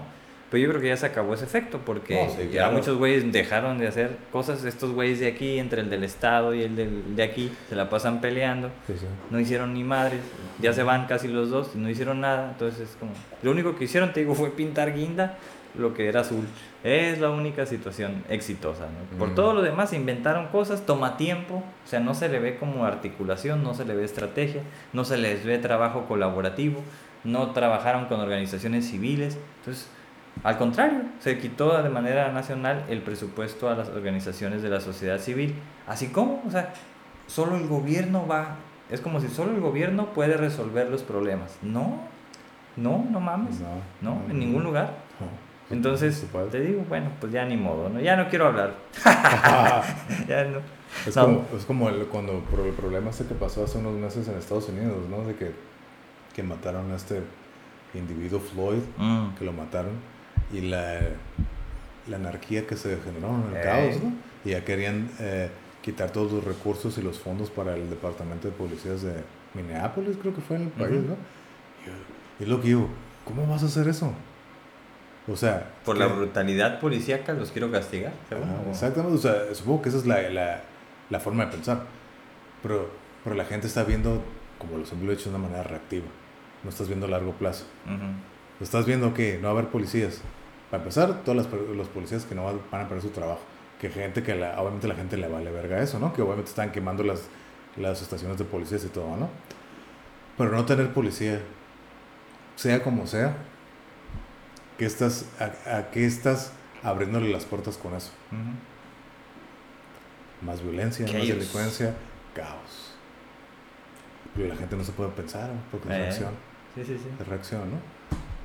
Entonces, a ese nivel, como tú dices, a ese nivel estamos. Mm. Yo sí, incluso allá, ¿no? Incluso ya, como te digo, somos humanos, todos somos humanos, y como tú dices, compartimos el mismo ADN.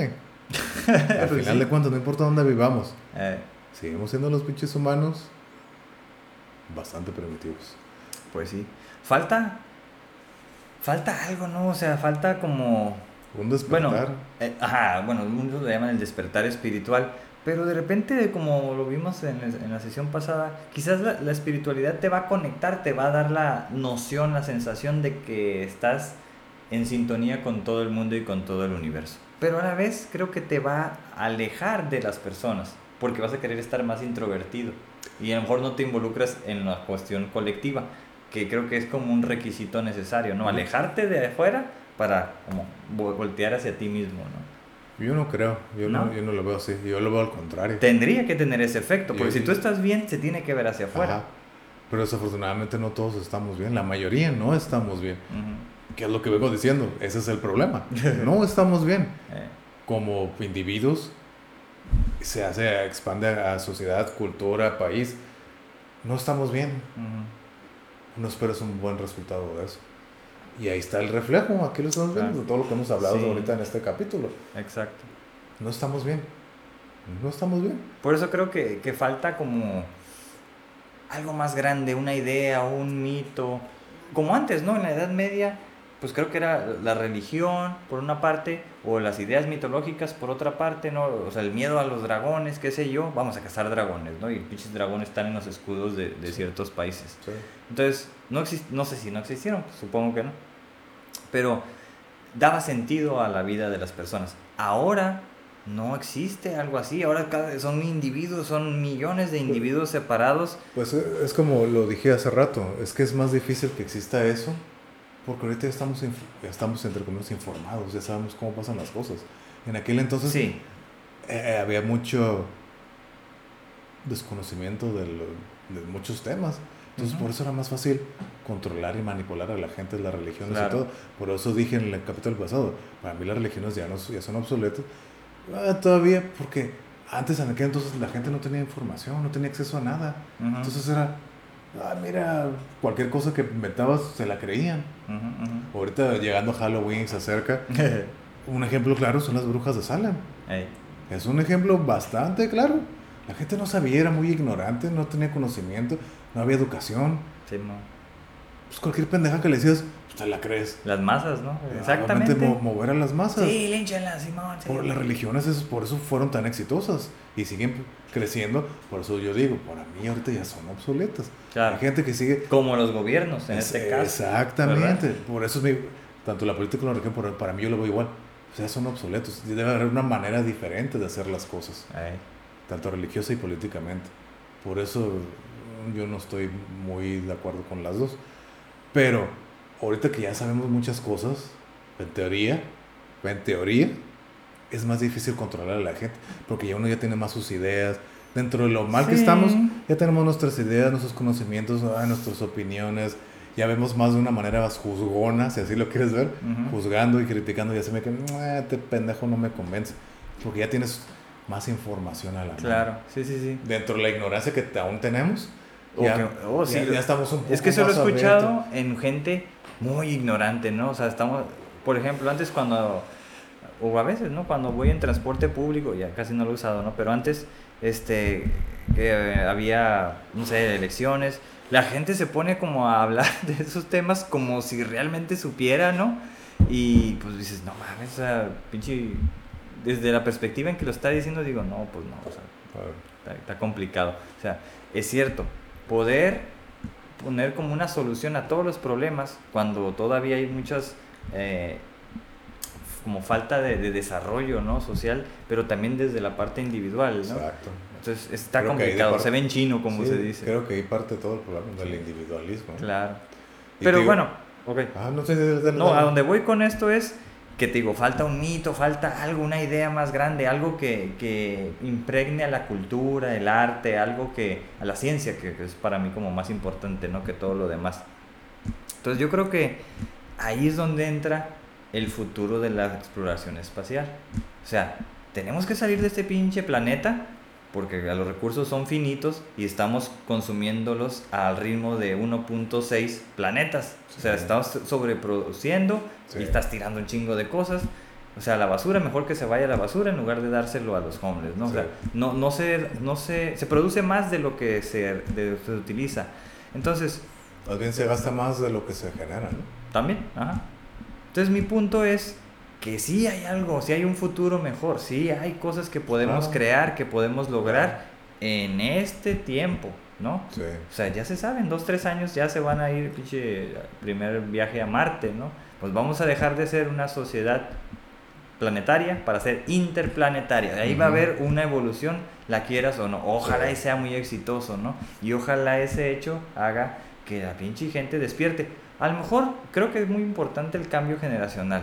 Ya nuestros papás, nuestros abuelitos, pues no, ellos ya no va a haber cambio, ¿no? La gente que ya tiene su, su personalidad como muy consolidada, es difícil que cambie. Pero los que somos más como tú y yo, como más este, este, ¿cómo decimos? Este, el, el episodio que tuvimos, ¿no? De la curiosidad, que somos muy curiosos y que indagamos y que investigamos y todo esto, pues creo que es más factible que puedas generar un cambio así, ¿no? Dices, ok, entonces me llama la atención eso, estaría cool.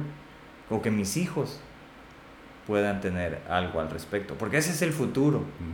Y es el futuro, lo sepamos o no. Sí, sí, sí. Pero ¿crees que te, ¿quieres que te sea bastante honesto? Sí.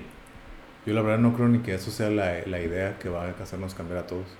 Porque yo he escuchado tan solo, hablando de los viajes eh, eh, espaciales hacia Marte, ¿no? Los viajes a Marte. Yo, escu- yo he visto, sí, a gente, ¿A qué van, Simón? sí, ¿para qué vas? Te llaman- parece incluso digo que, incluso cuando se dice también que se maneja, ¿no? De que, ah, viajes a la luna así como de vacaciones. Ahí. Son tres días de viaje, ¿no? Ida y regreso. Vi precisamente hace un par de semanas, hace que estaban hablando en un programa. Oye, que viaje a la luna, ahora qué chingo, ¿no? Un, un vato estaba diciendo, oh, mira, qué interesante. Y el otro güey dice, nada, ¿Qué la verdad pendejo? no. No, no. Y el otro güey, ¿cómo, ¿cómo? O sea, ¿no quieres ir a la luna, desconocido? No. ¿Pero por qué no? O sea, es ir a la luna, salir de la Tierra, estar en la luna y ver la Tierra desde lejos. ¿Eh? No me llama la atención. ¿Pero por qué no? ¿Qué Me vas a hacer? miedo. No, ¿qué vas a hacer, güey? Si pinche cruzar el Atlántico te tardas lo- eh, 17 horas, te da hueva. Imagínate tres, tres días, empezando con eso. ¿Qué hay que hacer allá? Nada. No hay nada que hacer. Y, y lo- el, el que estaba emocionada por ir decía, o sea que si yo te digo, ay, mira, fui a la luna y regresé y te quiero contar, ¿no te va a interesar? La neta, no. No te va a... Entonces, quédatelo para ti. A mí la verdad no me interesa. Porque, y el, y el que no quería ir dice, ¿sabes por qué no me interesa? Porque yo nunca he estado. Y, porque, y como no quiero estar, no me interesa tu experiencia. Mm. Y entonces sí he escuchado mucha gente que se opone al, Sí, sí, sí, al conocimiento estelar del cosmos y demás y los viajes. ¿Para qué? Hay muchas cosas aquí en la Tierra que no conoces. Una vez un, un comentario escuché que dijeron, ¿no? Ahí es cuando cada, si ves que es conservador o liberal, ¿no? Las personas. Ajá. Pues quién sabe, o sea, puedes darte una idea, Simón, pero no creo que es tan definitiva. Una vez escuché un comentario que dice, a mí yo, dice, yo encuentro como una pérdida de tiempo y dinero los viajes Espaciales. espaciales. ¿Por qué? Dice, porque es, es como, quieres conocer más afuera de tu casa de lo que conoces aquí adentro. Eh. Es como si yo digo, así me puso este ejemplo, es como si yo digo, yo sé lo que hay más, yo conozco mejor la Walmart de ahí de mi cuadra que lo que tengo en el sótano de mi casa. Es como si yo conozco la, así, o sea, fuera de mí, conozco más que lo que hay adentro. Ujú. Dice, para mí eso se me hace una pendejada. Gasta recursos en lo que hay que arreglar aquí en tu país, aquí en la tierra, que es ahora sí que la casa de todos, ¿no? Ujú. ¿Por qué lo quieres invertir y gastar mm, billones en a ver, a ver qué hay afuera? Eh. Porque somos vikingos, Hasta cierto punto, ¿no? Pero ahora espaciales. ajá, hasta cierto punto lo veo con razón. Pero como tú dices, la curiosidad me hace que, y yo desde niño lo acabo de decir, ¿Eh? Sí, sí. eso es que algo que siempre me ha llamado la atención, es que yo sé que, si tuve la oportunidad, pues yo sé quiero ir, Eh, ¿cómo yo no? sí quiero ir, pero por eso Sí, te digo, la gran mayoría yo creo que no. por eso te digo, aparte yo creo que un factor grande es el miedo, ¿no? Seguro. El miedo. El miedo y luego, ay, ¿cuánto va a costar? Independientemente, pero creo que es el miedo. ¿Por qué? Porque es algo desconocido. Eh, Sí, hasta que se va haciendo como más, Sí, es un más ah, común mira, ya, todo ya, esto. ya, ah, no, dicen que es bueno y que la chingada, que no pasa nada, que es bien seguro. Chingue su madre, nos aventamos. Sí, capaz que le da miedo a la rueda de la fortuna, ¿no? Quedó traumado desde Sí, ahí, ya no sí, quiere entonces- subir ni a un avión. Entonces, por eso te digo, como que un viaje espacial, el viaje de la- los viajes ya interplanetarios, Bueno, a mí, para mí, creo que no es una idea que va a revolucionar y cambiar ese despertar en la gente. Para mí, no. A lo mejor por las no, ajá. experiencias que te digo. claro. ¿Qué es lo que, qué es lo que debe de pasar? No tengo la más mínima idea. No el sé. meteorito que... No tengo idea qué es lo que va a hacer que nos haga despertar como Civilización ahí, sí. civilización y decir, ¿sabes qué? Necesitamos hacer un cambio colectivo todos Ujú. para el bien común. Ajá, es que ¿dónde tiene que venir eso? No.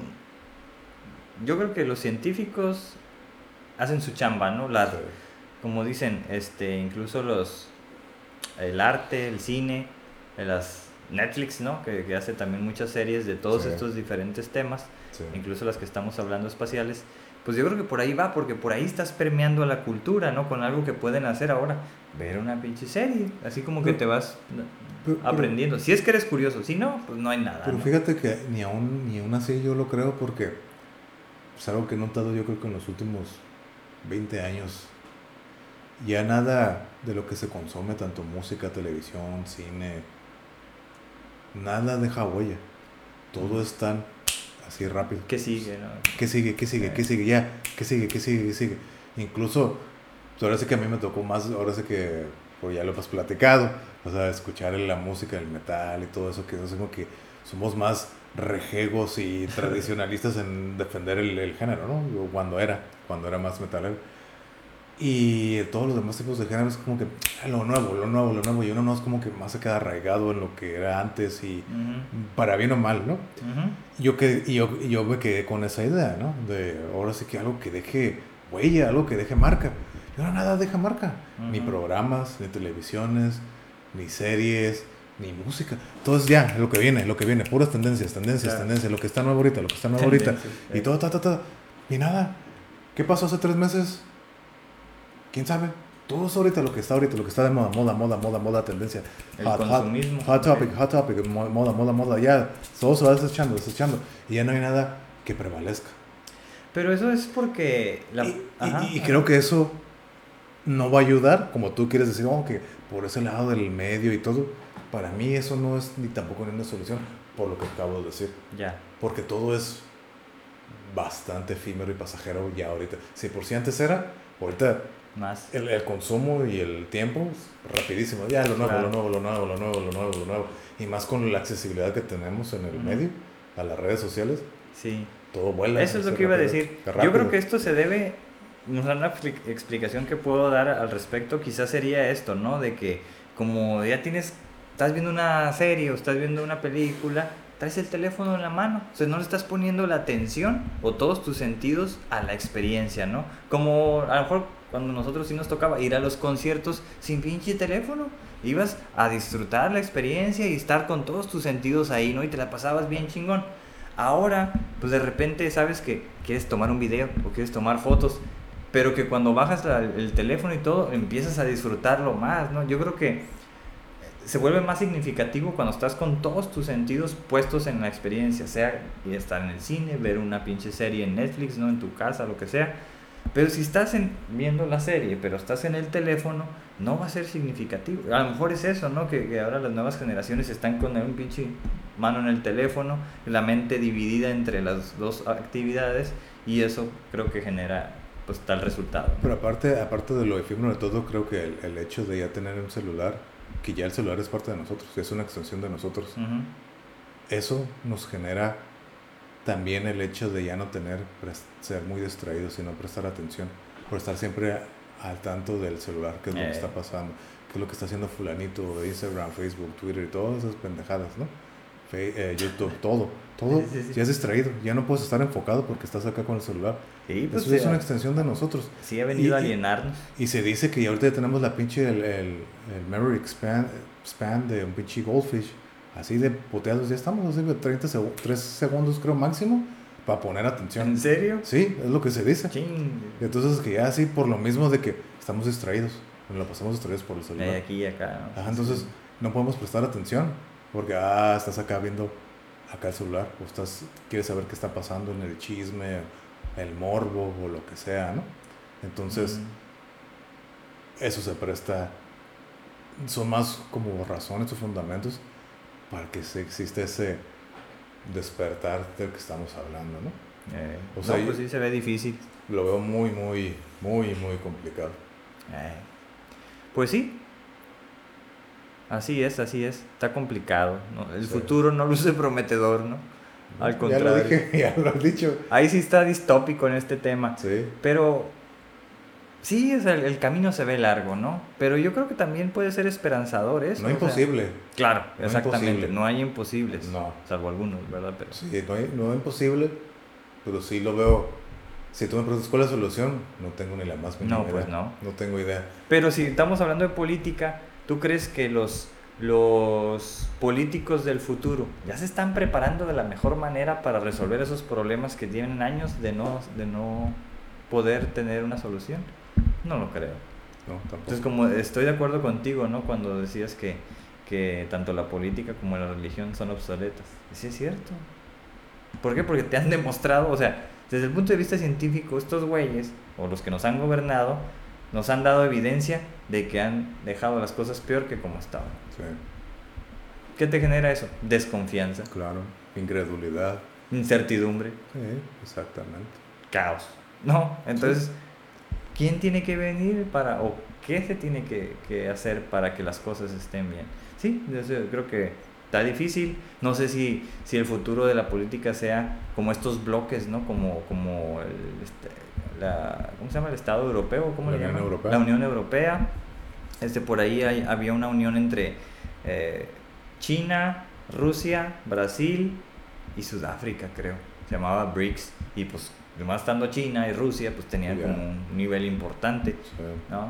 Este, también se hablaba de que así como hay el euro, o alguna vez leí, ¿no? Que, que se hiciera uno, el ameuro le pusieron acá, no sé, para nivel Latinoamérica. Sí. Que yo creo que sí, se tiene que hacer algo, un tipo Sí. así, porque si no, separados, no, no creo que se pueda. Entonces, quizás el futuro sea como este tipo de, de gobiernos en bloque o algo así, quizás. Aunque nosotros como estamos más del norte, no creo que... Ya está, ¿no? O sea, el, el libre comercio, el tratado de libre comercio, pero no sé si, si sea el- a futuro algo viable, no sé. Porque México creo que no, no gana mucho en eso, ¿no? es el que, el que menos gana, Pues sí. pero algo gana, yo creo. Sí, Entonces, me imagino que sí. Pero, pues sí, a lo mejor, como tú dices, esos bloques, esos bloques, a lo mejor son el, va a ser uno de los pasos para llegar al final a ser una homogeneidad, que ya se haga todo homogéneo, ¿no? O sea, Ujú, ujú. y llegar ahora sí que ese orden mundial no más uno, ¿no? sí, A lo ¿no? mejor sí, primero países ya bloques, ya, parece que ya el mapa va a cambiar, ¿no? O sea, que el mapa cambia. ¿no? Entonces se va a ir expandiendo los territorios y pum, pum, pasa que al final no se queden cuatro bloques, luego nomás dos, ya uno sea el mundo, ¿no? Simón. Pero aún así lo veo muy cabrón. Pues es que hay varios retos, ¿no? Que, que ya se sabe, ¿no? Lo- lo- en términos de evidencia. Es decir, ¿a futuro qué viene? Bueno, pues se viene que más población cada vez va a vivir en ciudades, en zonas urbanas, Claro. ¿no? Para el 2050. Estamos hablando de que sigue habiendo el calentamiento global, ¿no? Es. Entonces ya son dos puntos importantes. Y luego que posiblemente eh, siga hablando, sigan habiendo crisis económicas. Entonces esos tres puntos son claves, ¿no? De aquí a, no sé, 30 años a futuro, al 2050, pues creo que son desafíos importantes, ¿no? Como para ver qué es lo que sigue en el plano internacional y a lo mejor regional. Pero tú sabes, ni siquiera hablamos de eso, ¿no? Quizás en otra ocasión, este, sobre lo de la Agenda 2030, que es para los desafíos de, de la Agenda 2030, ¿no? Del desarrollo social. No se van a cumplir. O sea, estamos a 10 años, cuando empezaron desde el, hace 5, tenían como 15 años. O sea, fracasó la, las, la agenda, ¿cómo le llamaban? Del los desafíos del milenio, que eran, en- los filmaron en el 2000 para cumplirlos en el 2015. Vieron que no pudieron erradicar el hambre, pues vamos a pasarlos al 2030. Ahora le llamaron Agenda 2030 con otros desafíos. Pues estamos a 10 años, a menos, ¿no? Ya casi a 9. Y yo no creo que se vaya a erradicar la- el hambre, ¿no? Que es el, el No, principal no. objetivo. Ni No. siquiera en México, ni siquiera en Tijuana, ¿no? Porque No. no lo, han, no lo han contemplado. No hablan de la pinche Agenda 2030 como en Ciudad Juárez sí. En Ciudad Juárez ya hicieron un estudio de qué, qué pueden hacer, cómo van, qué esto y qué lo otro. Al menos tienen su diagnóstico. Ok. Aquí no se tiene ese diagnóstico.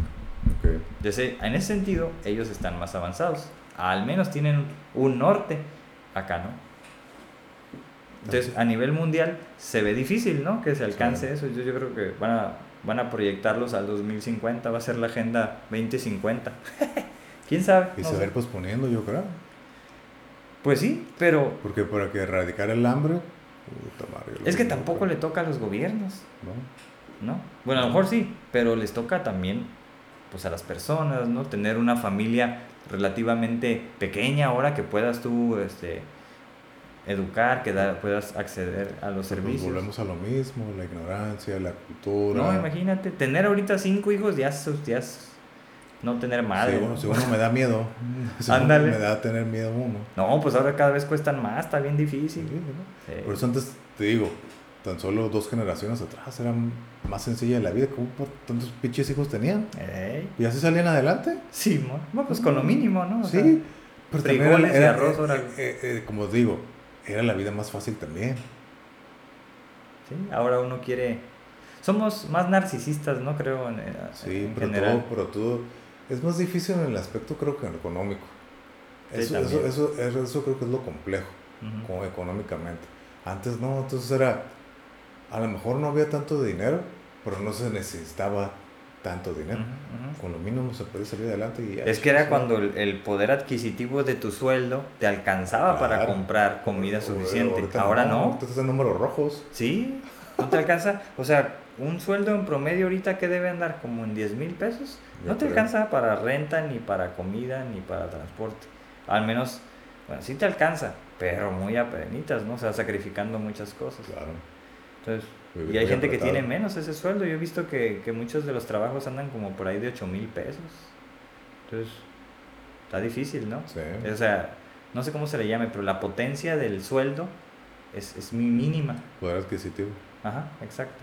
No, creo que pues, el futuro no luce prometedor, ¿no? No, ya lo dije. Y, y, y, y déjate de verlo más a, a futuro y a largo plazo. Vamos al corto plazo con lo que está pasando ahorita, a nivel mundial. Ujú. Por lo que digo, todo lo que viene. El próximo mes se, hay proyecciones bastante malas. Chin. ¿Qué se va a hacer? Pues viene la crisis económicas, crisis políticas, Ah, estos güeyes ni lo contemplan. crisis sociales, crisis mentales Ujú. y bastantes tipos de crisis. Entonces, ya deja de a largo plazo, al 2030 y todo eso. El próximo mes Ujú. y lo que queda del año y lo que es año- y los meses del, del próximo año también. Yo creo que hasta a lo mejor hasta el próximo año también. Ah, pues entonces va a arder Troya contra los políticos, ¿no? Ahora pinches políticos no hacen nada. Pues sí. Vamos a ver qué sucede. A lo Pues mejor sí. va a haber marchas, riots. Pues no lo dudo, Riots, y ahora sí que va a ser como varias películas futuristas, ¿no? Donde el caos va a empezar a predominar, ya no va a haber ley, ahora sí que cada quien se rasga con sus propias uñas y todo ese tipo de políticas apocalípticas y, y postapocalípticas y distópicas. Sí, imagínate que No. cierre peor el 2020. Yo no, yo no pues, veo muy, no lo veo Nada descabellado. descabellado ni de- descarto la idea, ¿eh? Eh, ok. Entonces, va empezando los pasos, se proyectan lo malo el próximo mes. Vamos a ver qué pasa. No, pues Una- a lo entonces mejor una hay que ahorrar. Una pandemia peor o no sé. No sé, o muchos dicen, no, el- el- la pandemia zombie. Pero ya se me hace muy, ya muy fantasioso. No, no lo creo imposible. Pero creo que esto, lo que está ahorita, no. Pero pues, pueden ser varias cosas, ¿no? Que sí no lucen prometedoras. Ya sé. No, pues se ve difícil entonces. Eh, se ve complejo. Bueno, pues entonces concluimos con eso este, este episodio. Pero tenemos que hacer nuestras conclusiones. ¿verdad? Claro. Pasamos a la última fase de este, de este episodio. ¿Tienes eh, tu conclusión? Sí, mi conclusión es Que como- por ahí ya lo has venido diciendo, ¿no? Sí, no, es como- Recalcado varias como lo- veces. como les dije, ¿no? Al final de cuentas, la política es, pues es buena, ¿no? La idea de la política es buena para el, básicamente hacer el bien común como tu comunidad, sociedad, país, ¿no? Pero pues como digo, ¿no? Desafortunadamente no estamos preparados para eso. Y cuándo vamos a estarlos no tengo idea. Tiene que haber un despertar, como les dijimos. Pero ¿qué va a ser eso que nos haga despertar? No tengo idea. A lo mejor tiene que ser un, un despertar individual, que es lo que nos va a llevar al colectivo. Ujú. Pero así como colectivo, no creo. Yo creo que la, la, la respuesta va a ser más individual y que de ahí crezca. Cada quien pone su grano de arena hasta que se haga, ahora sí que un, ahora sí que un lote grande de arena donde se pueda así hacer mayor escala. Y ese es el problema. Hablando de, de Latinoamérica, culturalmente pues estamos muy retrasados. Hay que mejorar como individuos. Creo que es el problema de todo. Si no mejoras como individuos, nunca vas a poder salir adelante. Y lo que tenemos de políticos, pues es una proyección de un reflejo de lo que somos al final de cuentas. Y sí. Al final de cuentas. Y no importa que estén ahí en lo alto de la pirámide, sigue siendo lo mismo. Sigue Ujú. siendo lo mismo. Entonces hay que cambiar eso. Y a nivel mundial, pues ya es lo mismo, pero más que a mayor escala. Si de una cadena no va a ser fuerte si los pinches eslabones están rotos, están oxidados, están, se va a venir rompiendo. Tarde o temprano, eso es lo que va a pasar. Eso es lo que pasa. Pues sí. Pues creo que esto es un, es un trabajo individual y no social. Primero es individual para que ya se vaya agarrando. Creo que esa es mi opinión y mi conclusión. Mm, muy bien, muy bien. Sí, pues mi conclusión de este tema de hoy, que es sobre la política, o lo político, lo público, ¿no? que creo, creo que lo abordamos más desde lo que es público. Eh, yo sí la considero también importante por el origen, pero más bien por la imperante necesidad de resolver los grandes problemas que han habido, ¿no? Desde escala, como dijimos, micro, mediana, macro. O sea, local, comunitaria, este, a nivel ciudad y todo esto. Entonces, tenemos, como dices, el nivel de políticos, tenemos el gobierno que merecemos, por unos porque no votan, otros porque votan mal y o porque votaron de buena gana, pero quien llegó, quien ganó no hizo lo que tenía que haber hecho. Pero bueno, tenemos un nivel de, de gobernantes bastante medianos. No creo que ninguno sea sobresaliente. No creo que alguien pueda tener como buenas calificaciones, a menos que te caiga bien, no por lo que haya hecho, ¿no? Quizás el presidente, porque sí vino a hacer algunas cosas diferentes, pero de ahí en fuera creo que todavía está, como dices, ¿no? En números rojos, la situación se ve difícil, vienen tiempos como más difíciles, entonces requerirá más grandes mentes para resolver esos problemas, o gente que sepa un poquito más. Entonces, yo creo que la política es muy importante, los temas públicos son demasiado importantes como para dejárselos a personas que no les importa, como personas que están agrupados por colores o por ideologías y que solo quieren beneficiarse lejos del bien colectivo. ¿no? Entonces eso, esa sería mi conclusión. Creo que tendríamos que poder aspirar a tomar esos lugares y que no los tome gente que no va a hacer algo por los demás. Eso creo. Y creo que al final de cuentas la política es un trabajo de liderazgo. Y para poder ser líder no es cualquier pendejo. Tienes que ser, estar preparado, saber lo que estás haciendo, como que te guste, que sepas, estés seguro de lo que, o sea, seguro de ti mismo para poder, pero sí que liderar a alguien, ¿no? O sea, guiarlos. Y pues volvemos a lo mismo. Pues no, eso no, se ve todavía. no hay líderes aquí. Eh. Siempre son impostores que quieren mm. seguir, que quieren liderar, pero al final de cuentas lo hacen por las razones equivocadas. ¿no? Desafortunadamente. Así las cosas. Tristemente, María, como se dice. bueno, pues esa es la conclusión. Con eso terminamos este episodio número 10. Le vamos a mover aquí la tómbola. Ándale. A ver. Que suene, que suene. La tómbola mágica. Eso, a ver. El tema de la siguiente semana, a ver cuál va a ser. Pero tenemos que enmascararlo, ¿no? Tenemos que ocultarlo. Va a permanecer oculto hasta el siguiente episodio, como este.